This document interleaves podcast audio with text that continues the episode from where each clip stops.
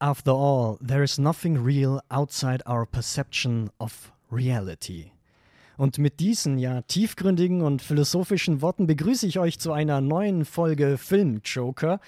Heute haben wir uns als Aufhängepunkt einen ganz besonderen Film hergenommen, nämlich Infinity Pool von Brandon Cronenberg und sprechen daher nicht nur über diesen Regisseur, sondern tatsächlich auch über seinen Vater, den guten David Cronenberg. Also haben wir sehr äh, zentriert auf Body Horror und ihr hört schon am Lachen. Ja. Wir sind hier nicht alleine. Gegenüber von mir sitzt niemand Geringeres als Raul. Hi, hallo, ich freue mich sehr. Ich freue mich sehr auf diese Folge. Die erste Folge, die wir zu zweit machen. Das stimmt. Und dann habe ich das ganze Film-Joker-Team durch. Oh, ja, das hört sich schon irgendwie so wie der Collector an, einfach. Geil. Ja, auf die, auf die freue ich mich ganz besonders, weil wir haben ein nices Thema Es wird Mit- unglaublich geil. mit Body Horror und mit dir. Und mit dir. Body Horror und Tobit, die beste Kombination, die man sich wünschen kann. Ja, finde ich schon. Aber gleich vorneweg, wir haben ein dichtes Programm heute. Mhm. Die große Frage, Herr Graul, wie geht's dir? Mir geht's gut. Ähm, Uni ist einfach. Deswegen. Ist easy einfach. Ich, ich habe schon vorher erwähnt, wir haben schon ein bisschen gequatscht vor der Folge. Ich bin wieder im Filmfieber. Deswegen, das ist. Sehr nice. gut. Ich habe ziemlich viele Serien so in letzter Zeit geschaut, sehr viel HBO. Und dann hatte ich irgendwie. Und Joko und Klaas, ganz kurz auch hier. Uh, Äh, vergangene Folgen oder ähm, aktuelles? Ich weiß gar nicht, machen die noch was? Die, Joko hat ja gerade dieses Wer stiehlt mir die Show? Ah, und das hat ein okay. richtiges Suchtpotenzial, auch wenn es irgendwie immer gleich ist. Aber ich, das ist schon kreativ gemacht für so eine Quizshow. Und das hat halt meine Aufmerksamkeitsspanne wieder ins Nichts getrieben. diese ganzen 10 Minuten YouTube-Videos. Und jetzt musste ich für diese Folge an einem Tag drei Filme schauen. Und es, es, war, es war traumhaft. es war wirklich traumhaft. Es war großartig. Es war richtig Ja. großartig. Ganz kurz, ich will nur noch äh, das Zitat erraten. Ich habe ein bisschen Stimmt. überlegen müssen. Äh, wir reden jetzt nicht Film? weiter darüber, aber es ist Videodrome. Es ist Videodrome. Ich habe es heute in der, im Untertitel gelesen in der Vorlesung. Ah, sehr gut. Äh, weißt du von welcher Figur?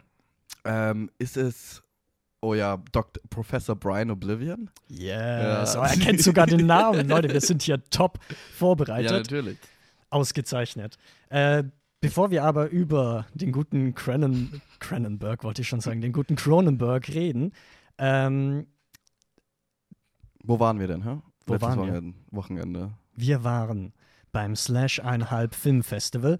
Für alle, die das nicht kennen, Slash Filmfestival ist ein Festival in Wien. Das findet entweder im September oder Oktober immer statt. Äh, kümmert sich eigentlich um den fantastischen Film. Also alles Übernatürliche, auch gerne Horror, Slasher, all das. Und damit man sich ein bisschen die Zeit bis in den Herbst versüßen kann, ähm, gibt es das Slash einhalb, Ja. wo drei Tage lang eben immer im Mai ausgewählte Filme laufen. Eben unter anderem lief da auch Infinity Pool. Genau. Man müsste nämlich sagen, in Deutschland lief oder läuft der Film bereits im Kino, soweit ich weiß, so zwei Wochen oder sowas Echt schon. jetzt? Und, ja, genau. Und weil das Slash einhalb natürlich Österreich-Premieren haben will, äh, mussten wir ein bisschen länger warten. Kommt auch diese Folge jetzt, sonst ist sie wahrscheinlich noch früher gekommen. Ach ja, wir, wir haben die Folge verschoben. Weil, Ja, genau. In Österreich läuft er noch nicht in Kinos oder läuft er Ich glaube noch nicht. Dann, ich weiß gar nicht wann. Oh, guck mal, so gut vorbereitet Ja, wir sind sind wir dann. top, top vorbereitet. Ne? Ich glaube, wir machen die Folge zum Kinostart. Ja, genau. Ähm, aber wir haben noch zwei andere Filme gesehen, die ja beim Slash einhalb äh, Mhm. laufen. Die würden wir gerade mal besprechen. Unter anderem Talk to Me und Pearl. Ja. Zwei Horrorfilme, die schon einen kleinen Hype, würde ich sagen, ausgelöst haben. Zu Recht oder nicht? Das ist die Frage. Das ist die Frage, Raul. Und da kannst du dir ja direkt mal einen Film aussuchen, über den du als erstes reden Die möchtest. sind beide von A24, oder? Ist Talk to Me von A24? Ich bin mir ziemlich, also ich bin mir sicher, das ist bei Talk to Me A24, ist, weil okay, ich ja, da den dann, Trailer gesehen ja, habe. dann. Ähm, ja, dann lass, lass mit Talk to Me anfangen, oder? Yes. Lass mit Talk to Me anfangen. Ähm, ja, worum geht's in Talk to Me? also Talk to Me ist von äh, zwei Australiern gemacht. Yes, die heißen Michael Filippo und Danny Filippo. Richtig, genau. Und die haben einen YouTube-Channel auf, Mhm. ähm, auf YouTube natürlich. Der Racke Racke heißt, richtig? Oh, ja. Also du hast Ja, auch genau. kein Video von denen bis jetzt nee, gesehen, ich oder? kannte gar nichts. Also ich weiß nur, dass da zwei YouTuber sind. Genau, weil das haben die, das haben die gesagt bei der Anmoderation vor dem Film. Mich hat interessiert, was die so für Content machen, weil der Film ist schon sehr Horror. Aber erstmal, worum es geht. Es geht um Mhm. eine, es geht um eine Keramik ähm, eine Keramikhand, Mhm. die äh, in die Hände einer Gruppe von Teenager gerät. Und mit dieser Hand äh, kann man mit Spirits, ich weiß nicht, wie sagt man in Deutsch? Äh, toten Geistern, Ja. basically, Dämonen fast schon. Genau, mit denen kann man da kommunizieren und ähm, das Besondere an diesem Film ist es ja eigentlich dieses typische Ouija-Board-jugendliche Prinzip und es gerät aus dem Ruder. Aber es ist auch irgendwie, ich finde es, wie dieses, dieses ähm, Spiel inszeniert wird, vor allem am Anfang, ist halt sehr besonders eigentlich für die, für dieses Genre, für diese Prämisse irgendwie. Ja, voll. Vor allem da merkt man, dass die irgendwie, also dass die Regisseure Ahnung von digitalen Medien haben, weil Genau. es gibt ja diesen ganzen Social Media Hype, ne? Das wird Richtig. natürlich alles gefilmt, wenn eine Person irgendwie besessen wird, äh, ultra gut äh, geteilt, geht viral. Genau. Und das ist irgendwie auch so dieser Hook, warum die Leute eigentlich so interessiert an äh, dieser Hand sind.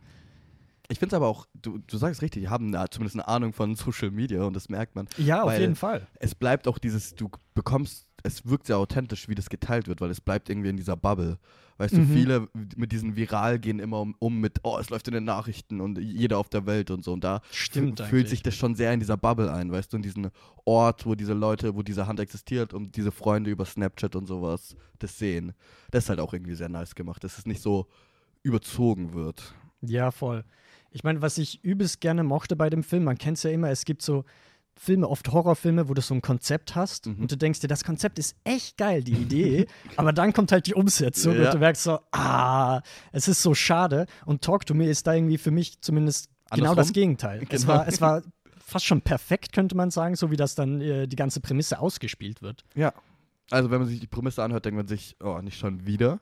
Ja, ja, voll. Aber dieser Film war so, so erfrischend. Es war. Ich hatte richtig Spaß und ich hatte lange nicht mehr so wirklich Spaß in Filmen. Weißt du, was ich meine? Man sieht Mhm. einen Film und denkt, oh, der ist geil, das macht er gut, das macht er nice. Ich bin richtig reingezogen in die Geschichte. Ich fühle mit den Charakteren. Und da war das einfach so, ich hatte Spaß. es war so eine richtige, keine Ahnung. ja, ich fand den auch actually gruselig. Ja. Teilweise, ne? Aber ich wollte auch nicht wegschauen. Das, war, das fand ich nice, weil Ja, das stimmt. so diese Spannungsszenen, dann ist man immer so, okay, jetzt, jetzt kommt gleich ein Jumpscare und dann ist man so, da, krampft man sich so, sein ganzer Körper irgendwie in sich so rein und da habe ich mich immer so nach vorne gelehnt. Ich wollte so nichts verpassen Mhm. irgendwie. Ich habe mich richtig drauf reingelassen, eingelassen und das war, das war nice. Also auf jeden Fall, glaube ich, eine Schauempfehlung geht raus für den Unbedingt. Film. Ich dachte auch echt, der wäre größer. Ich dachte echt, der, weil du hast richtig gesagt, die haben beide so einen kleinen Hype irgendwie. Ja, ja, so Vor ein allem hier in Ne? Österreich fast gar nicht, aber so Pearl, dadurch, dass eine Fortsetzung ist, vielleicht ein bisschen mehr, aber ich dachte echt, Talk to Me hat so, dadurch, jeder A24-Trailer ist eigentlich irgendwie immer irgendwo zu sehen und aufgegriffen, aber der ist echt relativ kleiner. Was schade ist, weil der ist richtig, richtig gut. Ja, aber ich könnte mir vorstellen, wenn der irgendwie auf Video on Demand auf irgendeiner Streaming-Plattform Ja. kommt, dass er da dann noch steiler geht eigentlich. Auf Amazon Prime wird der drei Sterne Bewertung haben, das weiß ich jetzt schon. ja, gut, aber kann man Amazon Prime äh, Bewertung? Bewertungssystem. Ja, das ist super, ne? Oh Gott. Okay. Dann würde ich zum zweiten Film direkt mal übergehen. Ich weiß ja nicht, wann Talk to Me startet, aber wahrscheinlich in nächster Zeit. Ich Dieses kann Jahr mal parallel nachschauen. Schau mal nach. Äh, ich präsentiere euch währenddessen Pearl, nämlich vom Regisseur Ty West. Dabei handelt es sich nämlich um ein Prequel zu X. Der lief bei uns letztes Jahr, glaube ich, auch so um die ähnliche Zeit, im Juni oder so. Mhm. Bei Pearl weiß ich, der kommt ab 1. Juni in Genau. die regulären Kinos. Und ich kann schon mal sagen, von meiner Seite aus würde ich das äh, einen Kinogang auf jeden Fall empfehlen. Aber zuallererst mal, zuallererst mal zur Handlung. Also der Film spielt 1918.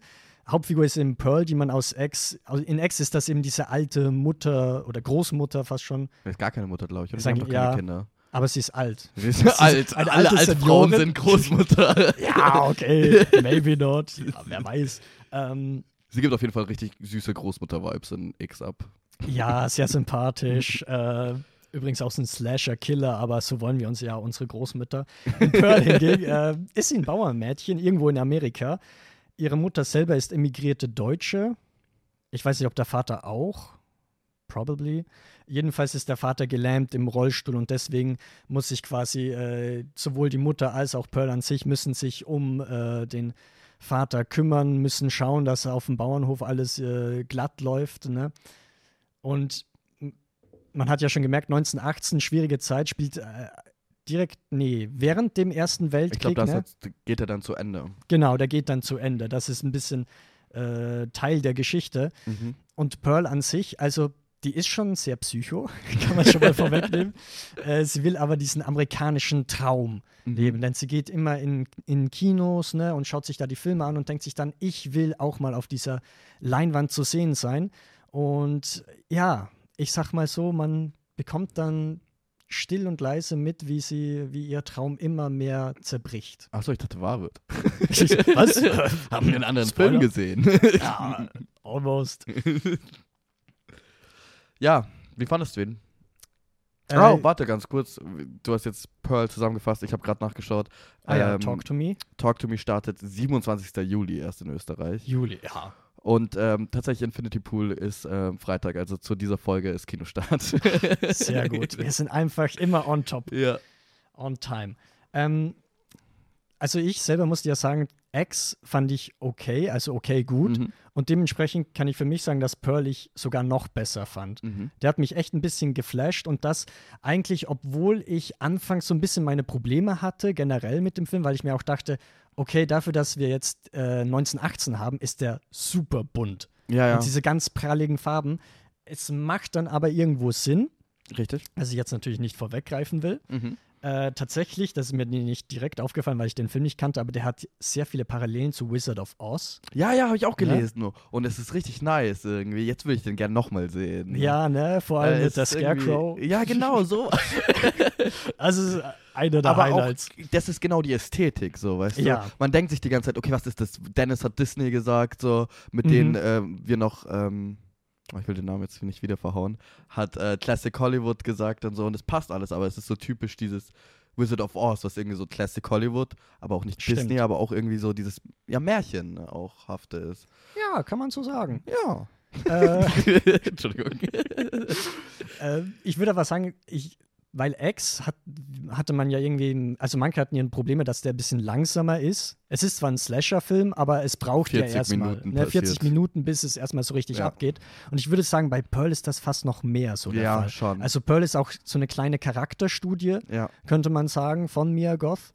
Und ich glaube, das ist tatsächlich auch das Highlight des Films, Mia Goth an sich. Ja, es ist Mia so Goth gefühlt so ein Showreel von ihr. Sie hat auch mitgeschrieben und es gibt eine Monologszene, die Ja. ist unglaublich gut. Und auch wie die Credits am Schluss irgendwie laufen, denkt man sich auch, okay, ja, Ja, das ist schon ihre Rolle so. Also da hat T. West echt seine Muse gefunden irgendwie. ja, auf jeden Fall. Ja, ich meine- bin, viele wissen wahrscheinlich so, die Zuhörerinnen, ähm, dass ich X liebe. Ich liebe Mhm. X sehr. Ich fand den großartig, weil ich, naja, mein Geschmack ist da schon ein bisschen bruchig, so ein bisschen kritisierbar, weil äh, ich, ich mochte Slasher. Ich war eine Zeit lang sehr, habe ich mich gern mit diesem Genre auseinandergesetzt, weil es Mhm. irgendwie diese Regeln hat und die so an der Oberfläche stehen irgendwie, weißt du, diese Regel von Final Girl Ja. und bla bla bla. Das ist alles sehr klar. Und trotzdem können sie einen überraschen. Aber ähm, bei X war das halt auch einfach, weil der so overstilisiert war, also so übelst übertrieben. Alle, Ja, so alles rausgehauen, was man da so technisch irgendwie stylmäßig machen kann. Man merkt auch, Ty West spielt auch immer wieder gerne. Fand ich Genau. auch in, in Pearl jetzt auch. Genau, man sieht auch die Parallele so von Stilmitteln, die er in X benutzt, in Pearl und das halt schön angepasst an dieses Setting, an einer anderen Dekade. Und ja, ich, ich mache den sehr. Ich kann es noch nicht sehr einschätzen, weil ich tatsächlich sehr lange gebraucht habe, um reinzukommen. Und das Mhm. hat jeder von uns gesagt, das weiß ich. Ja.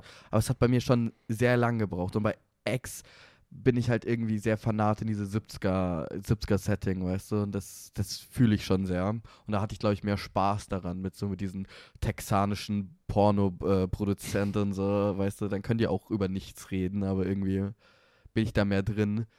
Ähm, ja, ich bin, wir sind beide, glaube ich, gespannt auf den dritten. Ne? Ich habe Ja, gehört. auf jeden Fall. Der spielt dann in den 80ern, oder? Ja, genau. Und ist ein Sequel zu X. Genau, zum Also da geht's ersten. dann weiter mit der Hauptfigur aus X. Genau, er hat die Star Wars-Ding, hast du schon richtig erwähnt, die Star Wars-Reihenfolge gemacht. Ich bin mal gespannt. Mia Goff hat auch schon im Interview gesagt, das ist tatsächlich der dritte Maxine mit Triple X.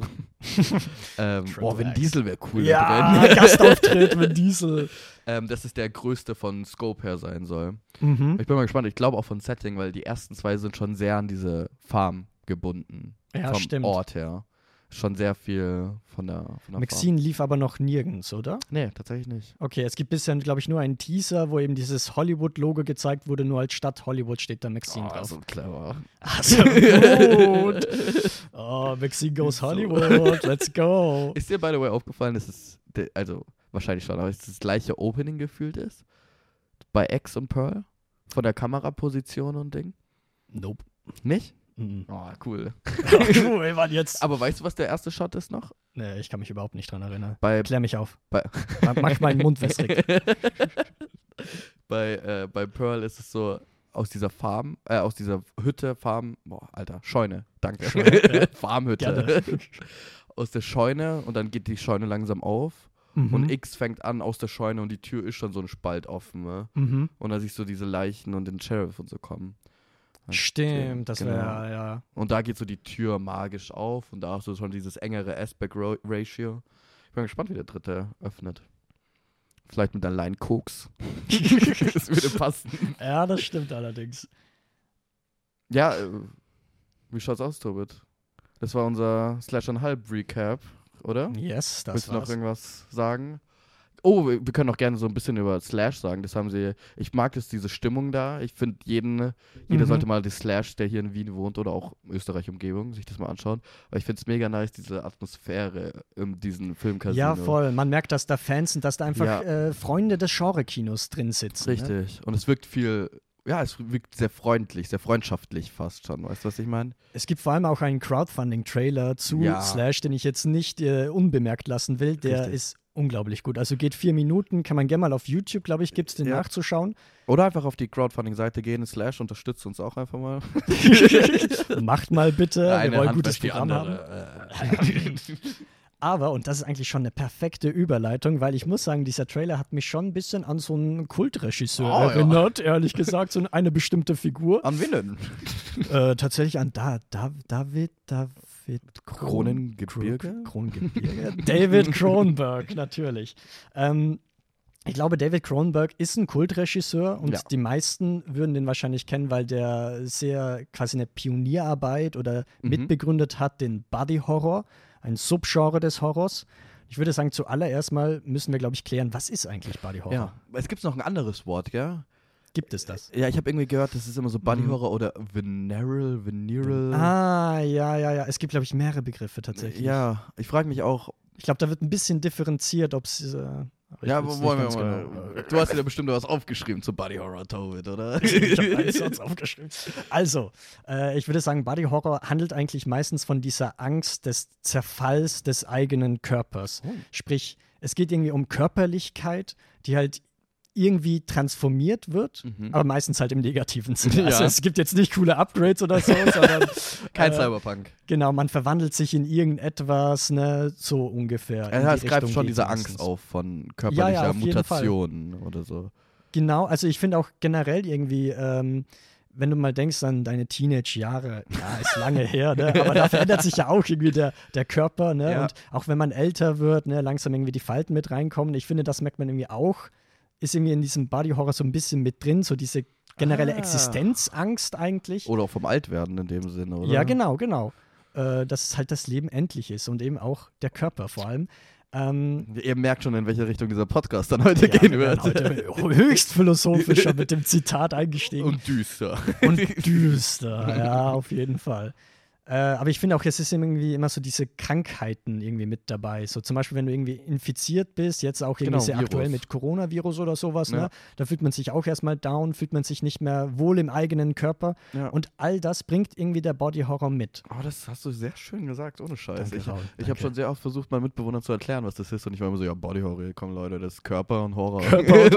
ja. Aber da, deswegen frage ich mich, ist Veneer, Ven, wie auch immer, Venereal Horror oder so, ist das dann wahrscheinlich mehr auf dieses Virus und Krankheiten? Ne? Ja, ich jetzt denke wahrscheinlich, ne? Während Body Horror halt, oder es ist irgendwo Vielleicht ist im auch eine Überkategorie, so Body Horror und dann Venereal Horror ist eine Unterkategorie vom Subgenre. Okay, Rahmen. Ja. es wird ein bisschen kompliziert. Äh, Wir reden heute auf jeden Fall über Viren und ähm, Körperdeformationen. Ich glaube, es wird ganz spannend. Äh, wir können auch darüber diskutieren bei den jeweiligen Filmen, ob die tatsächlich Body Horror sind Oh, oder okay. ehrlich Elemente von Body Horror aufweisen. Weil ob man wirklich bei allen so diese Angst irgendwie rüberkommt in einem eigenen oder ob es nur halt so ein bisschen äh, Krankheit-Ding wird. Also nur so Schockelement oder halt Element. Element. Ja, kann man so Element. sagen, ne? Ja.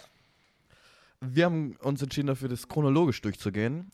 Richtig? Yes. Wir haben ähm, uns ähm, fünf Filme von dem Daddy rausgesucht. Daddy Kronberg. Und alle, die der Sohn gemacht haben. Also insgesamt acht Filme, da haben wir uns eine Aufgabe gemacht. Wir waren jetzt, im Nachhinein hätten wir eigentlich noch gern ein paar mehr von Daddy reingenommen, tatsächlich. Ja, also das kann man auch an der Stelle sagen. Der hat ja sehr viele Filme, ich glaube Mhm. über 20 oder sowas, so um den Dreh auf jeden Ich glaube Fall. 40. Ja, 40? nein, stimmt. Da kommen, glaube ich, die, ja, ist da kommen die ganzen Kurzfilme mit rein. Ähm, er hat aber halt nicht nur Body Horror gemacht, deswegen kann ich schon mal sagen, wir haben jetzt so einen Fokus auf Body Horror. Ja. Ähm, Weil der Sohn auch eigentlich hauptsächlich dieses Virus Body Horror vertritt. ja, ja, eigentlich. voll, voll mit seinen Also, drei Filmen. ja. Äh, man kann auch dazu sagen, The Fly, ich glaube, das ist sein bekanntester Film, haben wir aber nicht mit reingenommen, weil der schon mal in einem Podcast äh, hier auf Filmjoker besprochen wurde. Richtig. Da könnt ihr gerne mal reinhören, falls ihr euch dennoch ein bisschen für äh, den Daddy Cronenberg interessiert. Ich würde jetzt erstmal mit so einer schönen Schelle Information um die Ecke kommen zu Ja. David Cronenberg. Der ist nämlich, der ist nämlich schon ein bisschen älter. Ja. Wie alt würdest du ihn schätzen? Oder Ähm, sag mal Jahrgang. ich habe tatsächlich für meine Recherchearbeit, Ah, habe ich, ähm, nein, ich habe es nicht nachgeschaut, aber Ah, ich habe ein Interview von 2017 gesehen Mhm. und da war der junge Mann, da, da hat er mir so ein bisschen David Lynch-Vibes gegeben. So Ja. weiße, nach oben gegelte Haare. Mhm. Ähm, ich würde jetzt mal tippen, die, da er schon Filme in den 70ern gemacht hat. Boah, wie alt wird er sein? 79. Gib mir mal das Geburtsjahr, bitte. Nein. ich habe keinen Bock. Ja, äh, ähm, was, was ist das? Okay, warte mal. Dann sage ich so. oh Gott, warum müssen wir uns so blamieren? warum? 1954. Ähm, elf Jahre daneben. Der ist nämlich Wow. 1943 Wow, okay. geboren. Natürlich in alt. Toronto, in Kanada. Macht jetzt sehr viele kanadische Filme und ist Ja, ein. dann ist er 80, Tobit. dann ist er 80. Ja, es sind doch 60 und dann 20. Er ist genau 80. Ja, er ist genau 80. Scheiße, Mann. Was habe ich, Ich hab gesagt? das- 79, oder? 19 ja? Nicht schlecht. Ähm. Applaus, ne? Ich weiß ehrlich gar nicht, was für ein Datum er genau hat, also an welchem Tag. Vielleicht ist er ja in diesem Moment 79. Oh. Also vielleicht war es sogar Punktlandung. Wer weiß. Das muss ich jetzt mal kurz parallel nachschauen. äh, dann äh, gebe ich mal ein paar mehr Informationen. Er ist nämlich der Sohn von einer Musikerin und einem Schriftsteller. Ist eigentlich schon damit in so einer künstlerischen Familie. Äh, tatsächlich, seine Großeltern haben jüdische Wurzeln und kommen eigentlich aus Litauen. Sind Litauen. wahrscheinlich geflohen, ja, Ah. aus Europa, ne? Nach Kanada. Und David Cronenberg wollte eigentlich, genauso wie sein Vater, zuallererst Schriftsteller werden und Mhm. hatte gar nicht mal so viel mit Film am Hut. Soweit ich weiß, wollte er, hat er auch mal angefangen, einen naturwissenschaftlichen Studiengang zu studieren, hat aber das direkt abgebrochen anscheinend. Ich glaube, er hat auch Literatur. Oder war das der Sohn? Ah, Nee, okay. das war auch er. Okay. Er hat nämlich dann danach Literaturwissenschaften studiert und das auch abgeschlossen tatsächlich. Ja, herzlichen Glückwunsch. Allerdings hat sich dann eine Faszination für Filme entwickelt, sodass er, glaube ich, seit den 60er Jahren macht er Experimental- und Kurzfilme. mhm. Seinen ersten Langzeitspielfilm kommt aber dann in den 70ern. Davor hat er noch ein paar Filme gemacht, die so circa um die 60 Minuten gehen, unter Mhm. anderem auch äh, Crimes of the Future, Ja. also ein Vorfilm quasi. Ist ja sein neuester äh, Kinofilm. Und man merkt, anfangs hat er eben diese Genrefilme bezüglich Body Horror und so gemacht. Und später, da können wir eh noch ein bisschen mehr drauf eingehen, sobald wir dahin kommen, Ja. hat er dann, ist er mehr zu Dramen rübergegangen und zu Buchverfilmungen Richtig, ja. und hat sich da ein bisschen von entfernt. Leider vielleicht. ähm, ja, ich weiß ja nicht. Ich weiß Wir reden die, in dieser Folge nicht über Crimes of the Future, aber.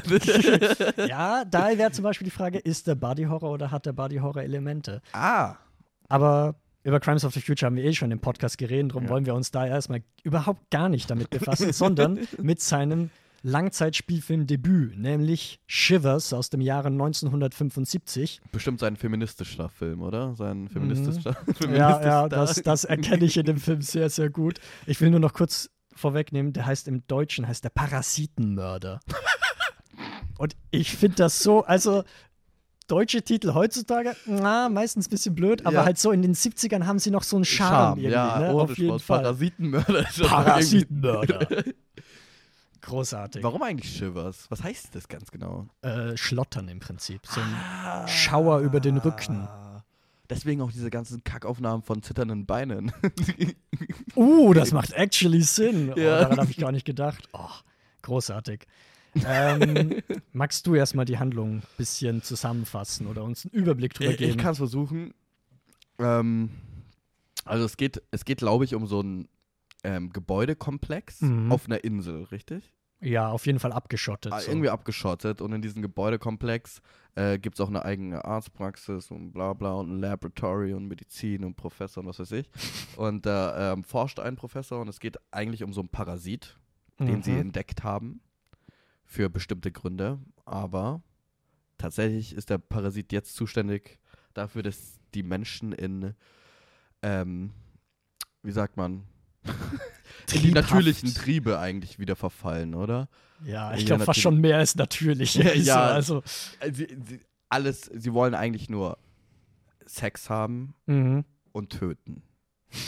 So, die Basic-Sachen des Lebens. ja, das erinnert mich ein bisschen an The Sadness tatsächlich, Ja. falls du den gesehen hast. Ja, habe ich gesehen, mich auch. Ich, die, die Prämisse ist jetzt auch nicht so originell. Aber gut, er ist aus den 70ern, aber ähm, Ja, und vor allem für einen Erstlingsfilm können wir dann später noch gut mit Brandon Cronenbergs ver vergleichen. richtig. Ähm, ich glaube, für alle, die keine Ahnung von David Cronenberg haben, merkt man jetzt schon, bei Cronenberg geht es generell sehr viel um Body Horror, um Sex, um Gewalt und meistens Ja. auch noch um Drogen.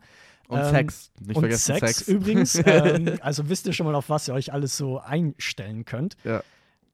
Ich würde sagen, bei Shivers, ich glaube, was einem direkt ins Auge springt, ist halt der ist sehr low budget. ja. So. Und, Äh, äh, dafür, dass er low budget ist, fehlt mir der Charme. ja, das weißt du, was ich meine? So Ja, dieses. Schauspiel. Weil manchmal schaut man sich so Filme aus den 70ern an und merkt, okay, das ist von Kultregisseur zum Beispiel, von Sam Raimi oder was weiß ich. Mhm. Und dann ist das Schauspiel dann noch ein bisschen hölzerner, weißt du? Aber es hat so einen gewissen Charme. Einfach durch, Mhm. keine Ahnung, Kontext oder was auch immer. Aber da, da war, fand ich schon ähm, schwierig. Ja, also tatsächlich, ich glaube, wir steigen zumindest bei mir so mit dem Film, den ich am wenigsten mochte, tatsächlich von Ganz Cronenberg sicher bei generell. mir. Bei dir auch? Ja, ja, ganz Okay. sicher. Der, der, Sehr der, gut. den mochte ich am wenigsten, einfach weil ich fand ihn auch langweilig, bis auf die Momente, die ich witzig fand.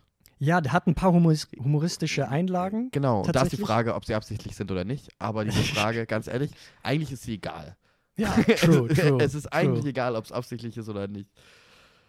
Ich meine auch noch das Positive, ich mag eigentlich die Idee, beziehungsweise ich mag generell so, wenn die Handlungsorte räumlich eingegrenzt Ja. sind, dass du halt dieses Apartment hast, ne, und da irgendwie so eine eigene kleine Welt quasi darin entsteht. Aber ich finde, es nutzt er irgendwie nicht so gut. Das ist eben das Ding. Da Ja. merkt man auch schon, was wir zu Talk to Me so gelobt haben. Das Ja. ist bei Shivers leider nicht unbedingt so der Fall. Ich finde ihn eben dramaturgisch, ehrlich gesagt, auch wirr. ja oder? Weil von der Story her, es gibt unglaublich viele Figuren, es gibt aber keinen so wirklich Fokus auf einer Figur. Also es also entwickelt er entscheidet sich, sich so ein in der. Mitte des Films für Ja, einen genau, Fokus. genau. So. Ja. Und ich meine, manchmal kann das cool sein, Ja. aber da funktioniert es meiner Ansicht nach irgendwie nicht. nee, überhaupt nicht. Nicht wirklich, ne? Und man fragt sich auch, warum auf ihn auf einmal. Mhm. Und dann, wie auch die, also wie der Film dann verläuft.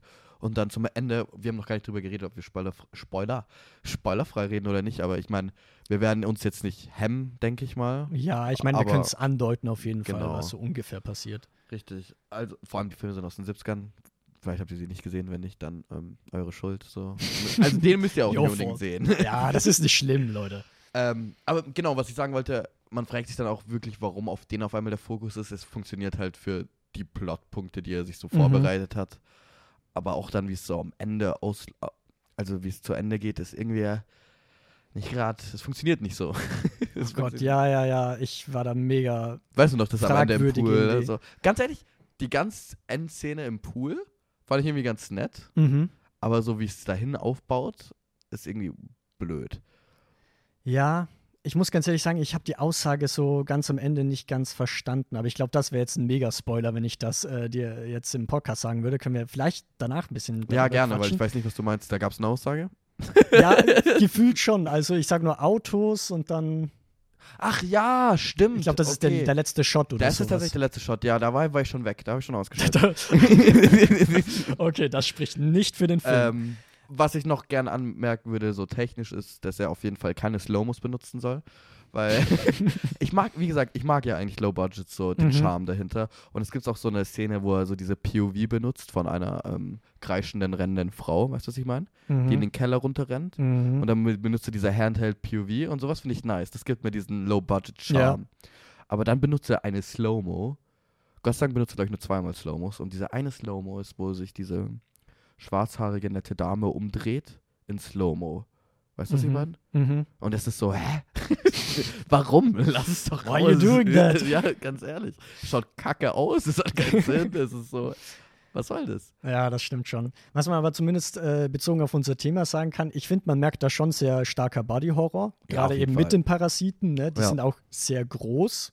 Ja, und der Actually- Parasit ist auch tatsächlich mehr so Surface, also außerhalb eigentlich des Körpers. Weißt du, was ich meine? Ja, aber will rein. Er will rein. Er will rein. Das ist das Problem Ja. des Ganzen, ehrlich gesagt.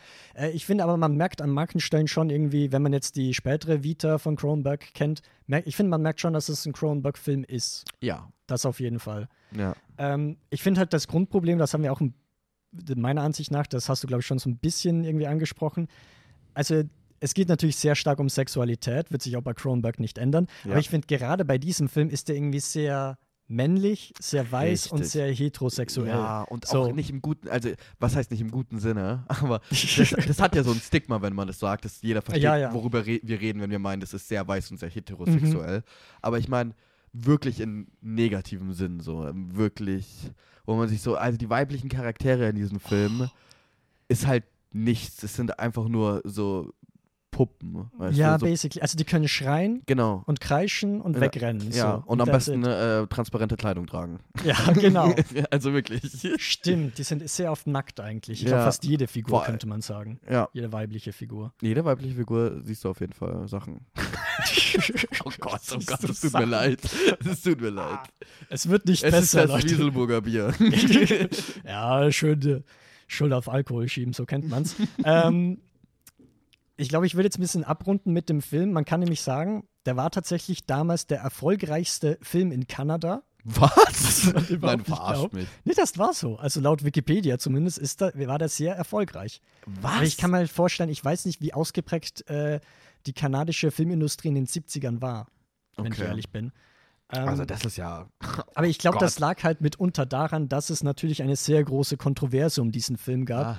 Ne, eine ganze Debatte zur Gewalt und der Sexualdarstellung, ne, ob das jetzt gerechtfertigt ist und so weiter und so fort. Gerechtfertigen, wie, meinst du das? Also, oder was ist genau die Kontroverse? Dass Ja, man sagt, ob man das, ja, ob das halt zu drastisch ist, ob man das im Kino zeigen darf. So im Prinzip. Hm. Da reden wir über 70er, doch, oder? Ja, Flower Power und so. 70er, genau.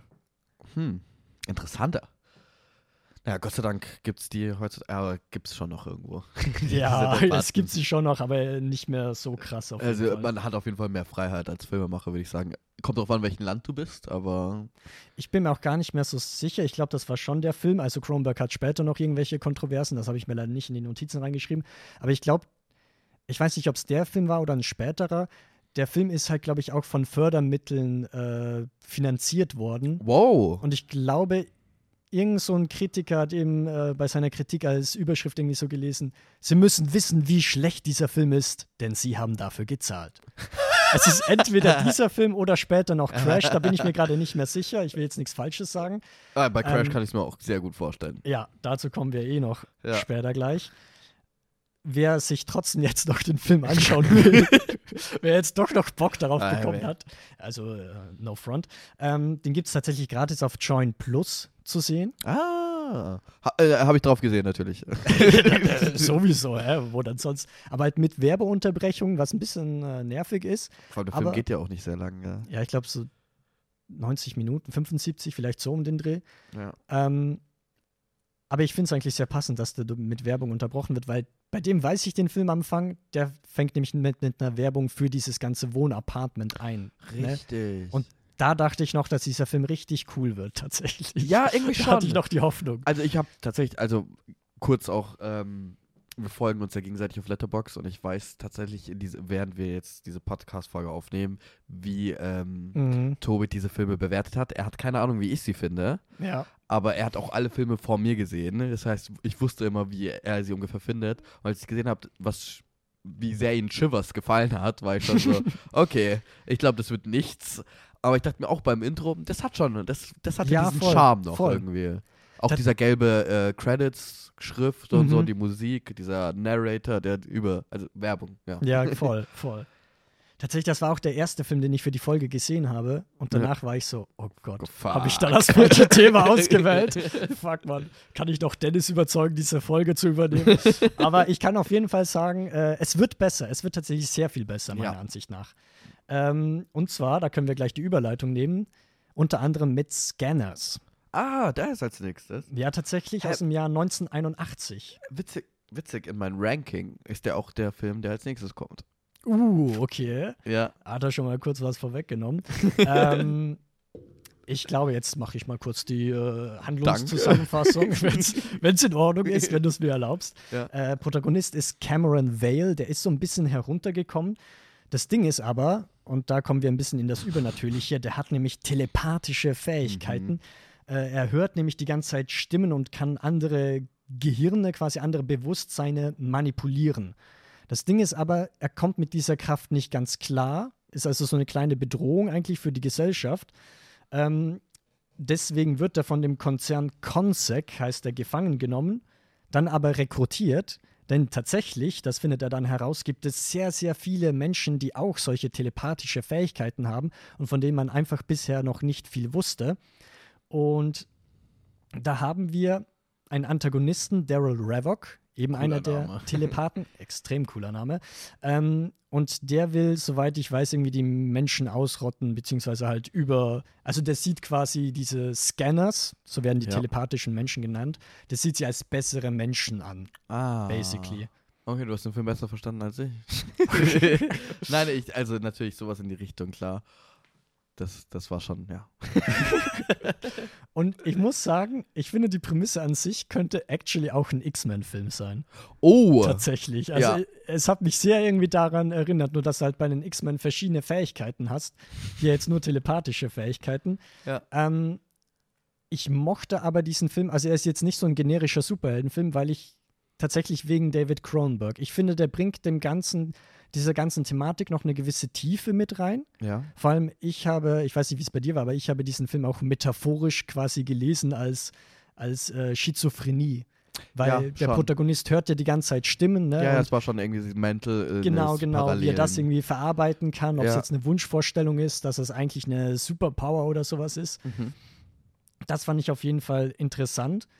Ähm, aber Raul, du kannst ja mal sagen, was hältst du denn von dem Film? Ja, weißt du, ich, ich hatte generell, ich, als der Film begonnen hat, war ich so, okay, das, das wird jetzt ein richtiger Banger. Ja, Tobit hat ihm vier Sterne gegeben. Muss ja, Tobit hat ihm vier Sterne gegeben und so von der Ästhetik her, von den, Mhm. ich mag auch, wenn ich so, keine Ahnung, so gewisse Schauspieler taugen mir einfach, wenn ich sie noch nie gesehen habe und weiß, es ist so ein 80er-Jahre-Film. Und ich Mhm. weiß auch nicht, wie er heißt von der Cameron Whale, Wheel, Whale. Oh, den habe ich auch nicht aufgeschrieben, kann ich dir aber nachschauen. Er spielt tatsächlich sogar noch in anderen Filmen mit, habe ich gesehen, wenn dir das aufgefallen ist. Okay, Yes. ja, okay, gut. Ähm, das, weißt du, was, weißt, was wahrscheinlich nervig ist? Dass das mein einziger Störfaktor an diesem Film ist? Es, er ist mir zu 80er. Zu 80er. ja, er ist mir zu 80er. ja, Aber weißt du, was ich meine? So von, von der Musik, von den, vor allem von der Charaktergestik auch irgendwie. Es gibt Mhm. diese eine Szene, die eigentlich mega cool ist, wo, sie, wo er in diesem ähm, Kunstkopf ist.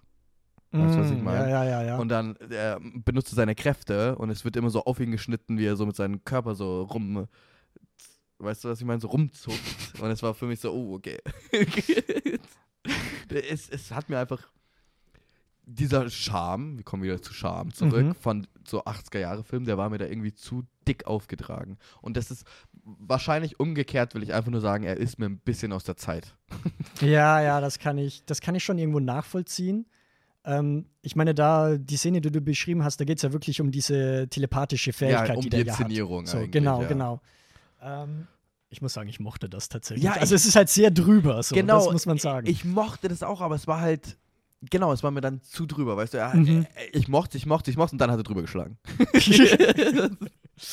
ja, das stimmt ich weiß nicht. Ich mag das Finale sehr gerne. schon. Ich finde auch, das Finale wird dann so mega Cronenberg-like. Ja, Also ja. da kommt dann wirklich der Body-Horror äh, komplett durch. wie bei vielen eigentlich von seinen Filmen dann noch. Ja, ja, Ja. stimmt. Äh, ich fand halt auch irgendwie, was überraschend war, ich finde den irgendwie generell, dieser Film, etwas untypisch für Cronenberg tatsächlich. Mhm. Warum? Weil der hat keine Sexszene. oh mein ich Gott, weiß. Das ist mein Problem nicht. mit dem Film. das ist das ja, Problem. das wird sein, daran wird es gelegen haben. Und ich meine, da hast du so einen Body-Horror, der auch nicht so überpräsent ist. Also du hast den irgendwie mit dem, mit den äh, Mind quasi, Mhm.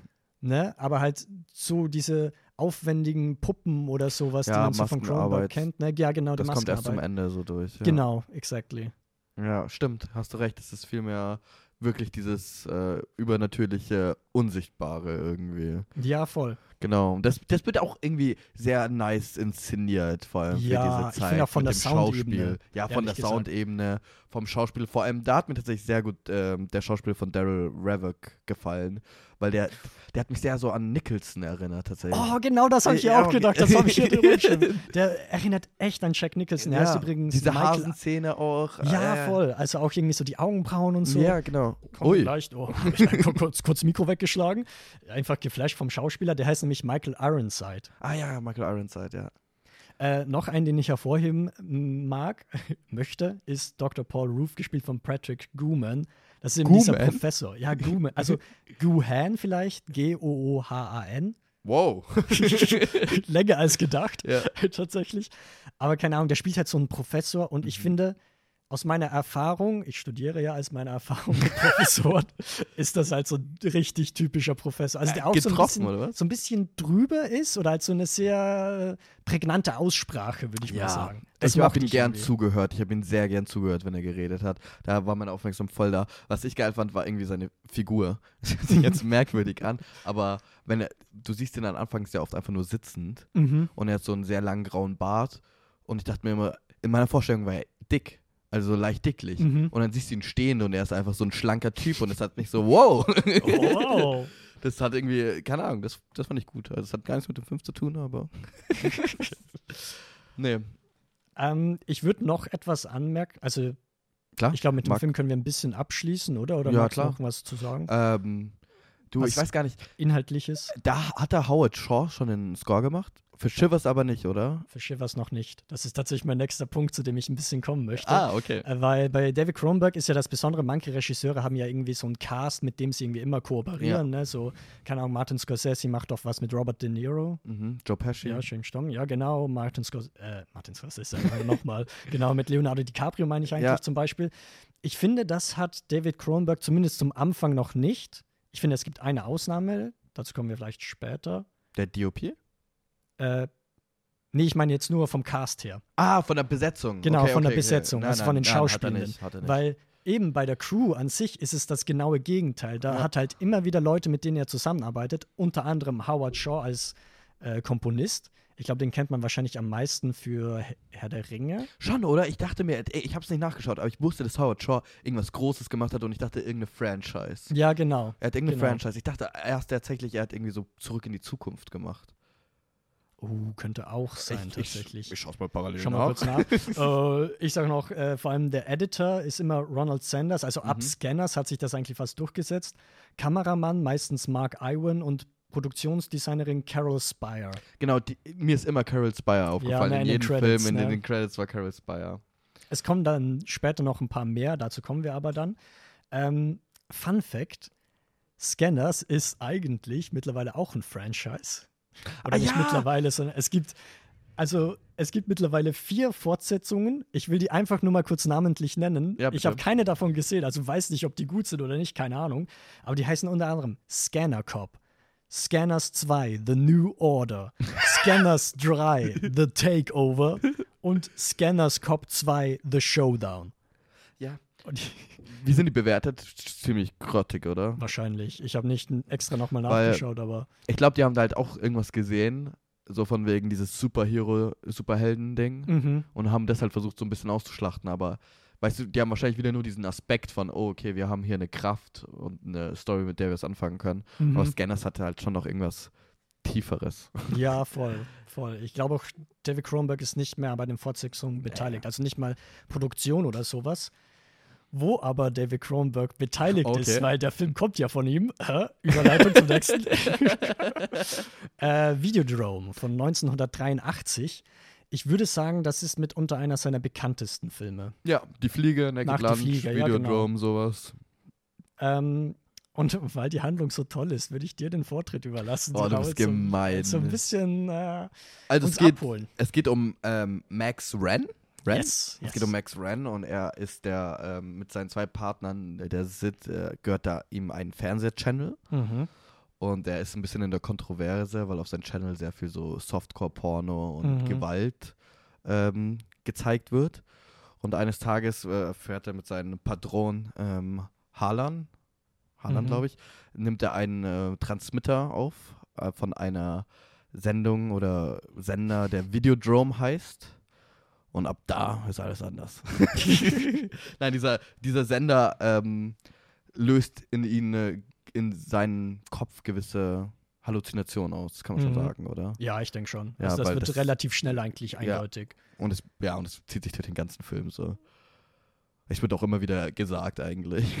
Ja, und ich glaube, man merkt es auch so. Witzigerweise, bis Mhm. jetzt, und ich glaube, es zieht sich auch weiter, sind, ist mein Ranking genauso wie die Reihenfolge. Uh, okay. Schon ein kleiner Spoiler. Ja. Ähm, ich glaube, was man noch zu Videodrome dazu sagen kann, was der halt zeigt, ist halt, während der Privatsender eher Softcore, äh, Softcore, Softporn zeigt, Mhm. ist halt der mega Hardcore eigentlich, also gewaltpornografische Inhalt zeigt er ja immer. Wer, wer Max Ren? Oder? Videodrome meine ich. Ah, ja, Videodrome. Ja, ja, okay. Eben Folter, BDSM und genau, so weiter. es ist extremer. Genau. Sehr extrem. Und weil Max Ren halt einfach reißerische Inhalte liebt, ne, Ja, will er halt, begeistert er sich davon, ja. will das halt für seinen eigenen Sender, glaube ich, irgendwie. Ja, Äh, er will Geld machen, könnte genau, man sagen. genau. Und es, irgendeine Faszination schwebt da halt mit. Weil er natürlich auch, wenn man so einen Sender führt, sieht er ja diese, dieses ähm, Sex-Sales, sage ich mal, aber Mhm. auch halt, ich weiß nicht, wie man sagt man das bei Gewalt. Gibt's da- Violence Cells. Violent Cells. Genau, und er sieht halt in Videodrome, dass das halt nochmal eine Stufe neu ist, die wahrscheinlich bis in seiner Zeit noch nicht ähm, angebracht ist oder noch Mhm. nicht, man noch nicht zeigen kann. Aber er sieht trotzdem irgendwas darin, dass die Zukunft, oder? Er sagt immer, es ist so die Zukunft des Ja, äh, ja. Fernsehens irgendwie auch. It's the new Flash. It's a new flash. Flash. ähm, mein Lieblingsfigur ist, merkt man vielleicht dem Zitat am Anfang, und es Oh, zieht sich ja. ein bisschen durch, Professor Brian Oblivion, weil Ja. ich finde, ich weiß nicht warum, aber ich mag einfach Professoren, die so mega ulkig irgendwie sind. Aber da ist es nochmal besonderer, weil der Film ist aus den 80ern, aber er hat einfach Zoom-Calls basically schon erfunden. Stimmt. Weil der taucht, also dieser Professor taucht immer in irgendwelchen TV-Shows auf, redet über Videodrome, aber er ist nie in Präsenz da, sondern Ja. es ist halt einfach ein Fernseher, den man so aufgestellt hat. Und der redet dann quasi mit den Interviewenden. Weißt du, was witzig ist? Ich habe ihn tatsächlich heute nochmal so ein bisschen, um die Erinnerung zu ähm, Mhm. erneuern, reingeschaut und angeschaut. Und als so Professor Oblivion, Brian Oblivion zuerst mal kommt, sag ich so, Alter, habe ich es damals nicht gecheckt, dass er Oblivion heißt mit Nachnamen? und so fünf Minuten später sagt er ja, das ist nicht mein echter Name. Und ich war so, oh Gott, Raul. Ja, gut aufgepasst. Ja. Ich finde es tatsächlich lustig. Ich glaube, das ist der Film, den wir beide schon davor kannten. Ich hatte Ach, du hast ihn vor, auch schon gesehen? Ja, ich glaube, vor ein oder zwei Jahren hatte ich da tatsächlich für einen Unikurs bei ich mir habe ihn vor zwei Jahren gesehen, ja. Ja, geil. Vielleicht haben wir ihn einfach gleichzeitig Ja, gesehen. ey, wow. Und ähm, vielleicht habe ich da auch so ein bisschen das Mindset, aber was ich an dem Film einfach übelst gerne mag, sind diese medienspezifischen Ansätze. Also Ja. dieses ganze VHS und TV, das irgendwie in den Richtig. 80ern ja noch mal mehr quasi ins Wohnzimmer kommt, ne, etablierter wird bei den ganzen Menschen. Mhm. Ähm, quasi den Privatraum einnimmt. Ich fand, dass der da super interessante Ansätze hatte. Ja. Weißt du, wie man irgendwie so eine leichte Obsession irgendwie mit diesen Fernsehgeräten quasi entwickelt und so weiter. Eine Beziehung auch. Eine so. Beziehung, könnte ja. man fast schon sagen. Fand ich interesting. Ja, ich fand's sehr nice. Ich mag auch die Ästhetik sehr gern. Mhm. Ich finde auch vor allem der, die, die Figur Nikki Brand, die ist irgendwie mehr so Plot-Device fast schon. das war die Schauspielerin. oder- Ja, oder die rothaarige. Genau, genau. Die war fast so mehr Plot-Device, die war nicht wirklich ein Charakter. Das war eher, finde ich, fast Mhm. schon so eine Figur einfach, die so ein bisschen vorangetrieben hat. Aber ich finde, so ästhetisch ist sie, war das irgendwie nice gemacht mit ihren roten Kleid und diesen äh, roten Haaren und immer, weißt du, so, dass du auch diesen Fokus hast und dieser Bes Versessenheit so von ihm Mhm. ein bisschen nachvollziehen kannst. Und halt also Masken und Puppen fand ich in dem Film schon sehr cool. Also da werden ja, da werden bestimmte Sachen zu Leben erweckt, die eigentlich nicht leben. Oh, das ist so großartig. ja, oder? Das ist übelst gut. ja, Ich meine, wenn man das Plakat sich anschaut, weiß Genau. man schon, was es ist, basically. ja, Also, aber das ist auch so ein geiles Bild. es Also, ist unglaublich gut. ja, das ist fast die beste Szene so. Gerade wie die atmen einfach, diese, Genau, diese genau, Geräte. Atmen, also sie so- werden waschen wahrhaftig lebendig. genau. Aber auch, was der Protagonist selber mit seinem Körper so anstellt. Ja, Also sehr überraschend irgendwie. also ich, ich bin ja kein TFM-Student, aber ich glaube, da könnte man echt coole Sachen so reinlesen. Ne? Und also auch wie er ja selber zu eine, einem gewissen Gerät wird. Er wird ein Medium, könnte Ja. man fast schon sagen. Oh, Oh. ja, stimmt. Nee, und das ist schon, ist schon nice. Ich weiß gar nicht, wie ist der Score? Ist das so ein dröhnender? Kannst du den, hast du den noch so ein bisschen in Erinnerung? Kannst du den noch so zurückgreifen? Absolut nicht. Okay. Dann ist er nicht so gut. Aber ja, ja, er- er wird schon gedröhnt haben. er wird gedröhnt haben. Ähm, ich finde auch, aber ich finde den irgendwie auch noch so typisch 80er Jahre, Ja. weil ich finde, irgendwie ist noch dieser kalte Krieg-Thematik so ein bisschen mit drin. Jetzt nicht überpräsent oder so, aber ja. es geht ja irgendwie darum, auch so ein bisschen diese amerikanische Gesellschaft härter zu machen. Ah, ne? ja, ein stimmt. bisschen- Alle anderen werden härter und wir werden schwacher. Genau, so. genau, genau, genau. Ja, stimmt. Ja, nee, du hast, du hast vollkommen recht. Danke. Äh, ich muss aber sagen, das Oh. ist jetzt ein bisschen hoch gesagt, äh, Ja. aber ich finde, der ist der zweitschlechteste für mich. Okay. Wobei er noch sehr viel Abstand zu Shivers hat, natürlich. Also ich finde, ich bin da, glaube ich, so bei dreieinhalb Sternen oder sowas. Ja, ich auch. Also Weil- ich bin jetzt sogar auf drei fast runtergegangen. Uh, okay. Aber du hast dir nicht drei Faul gegeben, das weiß ich. Ja, zuallererst, aber dann habe ich mir gedacht, ah, eigentlich wieder Okay, dreieinhalb. fuck also ich bin äh, tatsächlich kopier. hochgegangen. Das genaue Gegenteil. Weil ich finde den ein bisschen wirr, beziehungsweise ich finde das Pacing ein bisschen komisch. Weil du checkst schon von Anfang an, okay, er hat. Halluzinationen so und ich weiß nicht, vielleicht hätte man das später machen sollen oder Nein, weniger absolut Exposition, ne? Das Pacing ist sehr wirr. Es, es zieht an, runter und es zieht wieder an und dann denkst Ja, du, okay, ja, jetzt zieht's an und dann ist wieder. so ist, ja, ich weiß, was du meinst auf jeden Fall. Vor allem, weil dieses Halluzinationsthema sehr schnell eigentlich aufgegriffen wird und Mhm, erklärt, so mhm. von wegen, ah, du hast das gesehen und deswegen hast du Halluzination. Und dann ist es ja nur noch mehr so ein, dieses Rätselraten von ihm und er wird so von Ja. einer Seite zur anderen gewischt. So. Ich meine, ich finde auch irgendwie, man, als Zuschauer ist von Anfang an klar, dass Videodrome jetzt vielleicht irgendwas dahinter steckt. So. Und Mhm. ich finde es irgendwie komisch, dass der Protagonist halt so mega drauf abfahrt. Ja. Also es macht schon irgendwie Sinn für ihn als Charakter, aber ich als Zuschauer denke mir halt so, okay, es wird was passieren damit so und ich finde, es fehlt irgendwie so ein bisschen ein Twist Mhm. am Ganzen oder halt ja, ja, klar. irgendwie was Unerwartetes, wenn du verstehst, was ich meine. Ja, schon. Ja, schon. Es wird dann zum Ende hin relativ abgehackt so. Ja, true, true. Wie fandest du James Woods? Den mochte ich. Ähm, Ich, Ich finde, der find- passt sehr in diesen Film rein irgendwie als Schauspieler. So. ja, das stimmt, das Er stimmt. passt da sehr gut rein. Das finde ich aber gerade einen guten Punkt, weil ich finde, das zieht sich ein bisschen sehr durch Cronenbergs Vita. Ja. Ich finde, die Protagonisten sind immer sehr ähnlich. Also ich finde den auch ähnlich wie Oh. bei Scanners. Ja. Also die haben zum einen, sie haben immer einen Trenchcoat an, gefühlt, was ich sehr nice finde. Ja, unbedingt, das will ich auch machen. Aber es sind irgendwie auch immer so diese ehrlich konventionelleren bürgerlichen Typen, Mhm. die halt normal sind, in Anführungszeichen, und dann halt in irgendeine Welt reingeworfen werden, äh, die dann so mega Tabus bricht und so weiter und darin dann irgendwie aufgehen. Also man könnte vielleicht auch David Cronenberg selbst in diesen Protagonisten sehen, dass sich selbst irgendwie so betrachtet. Vielleicht.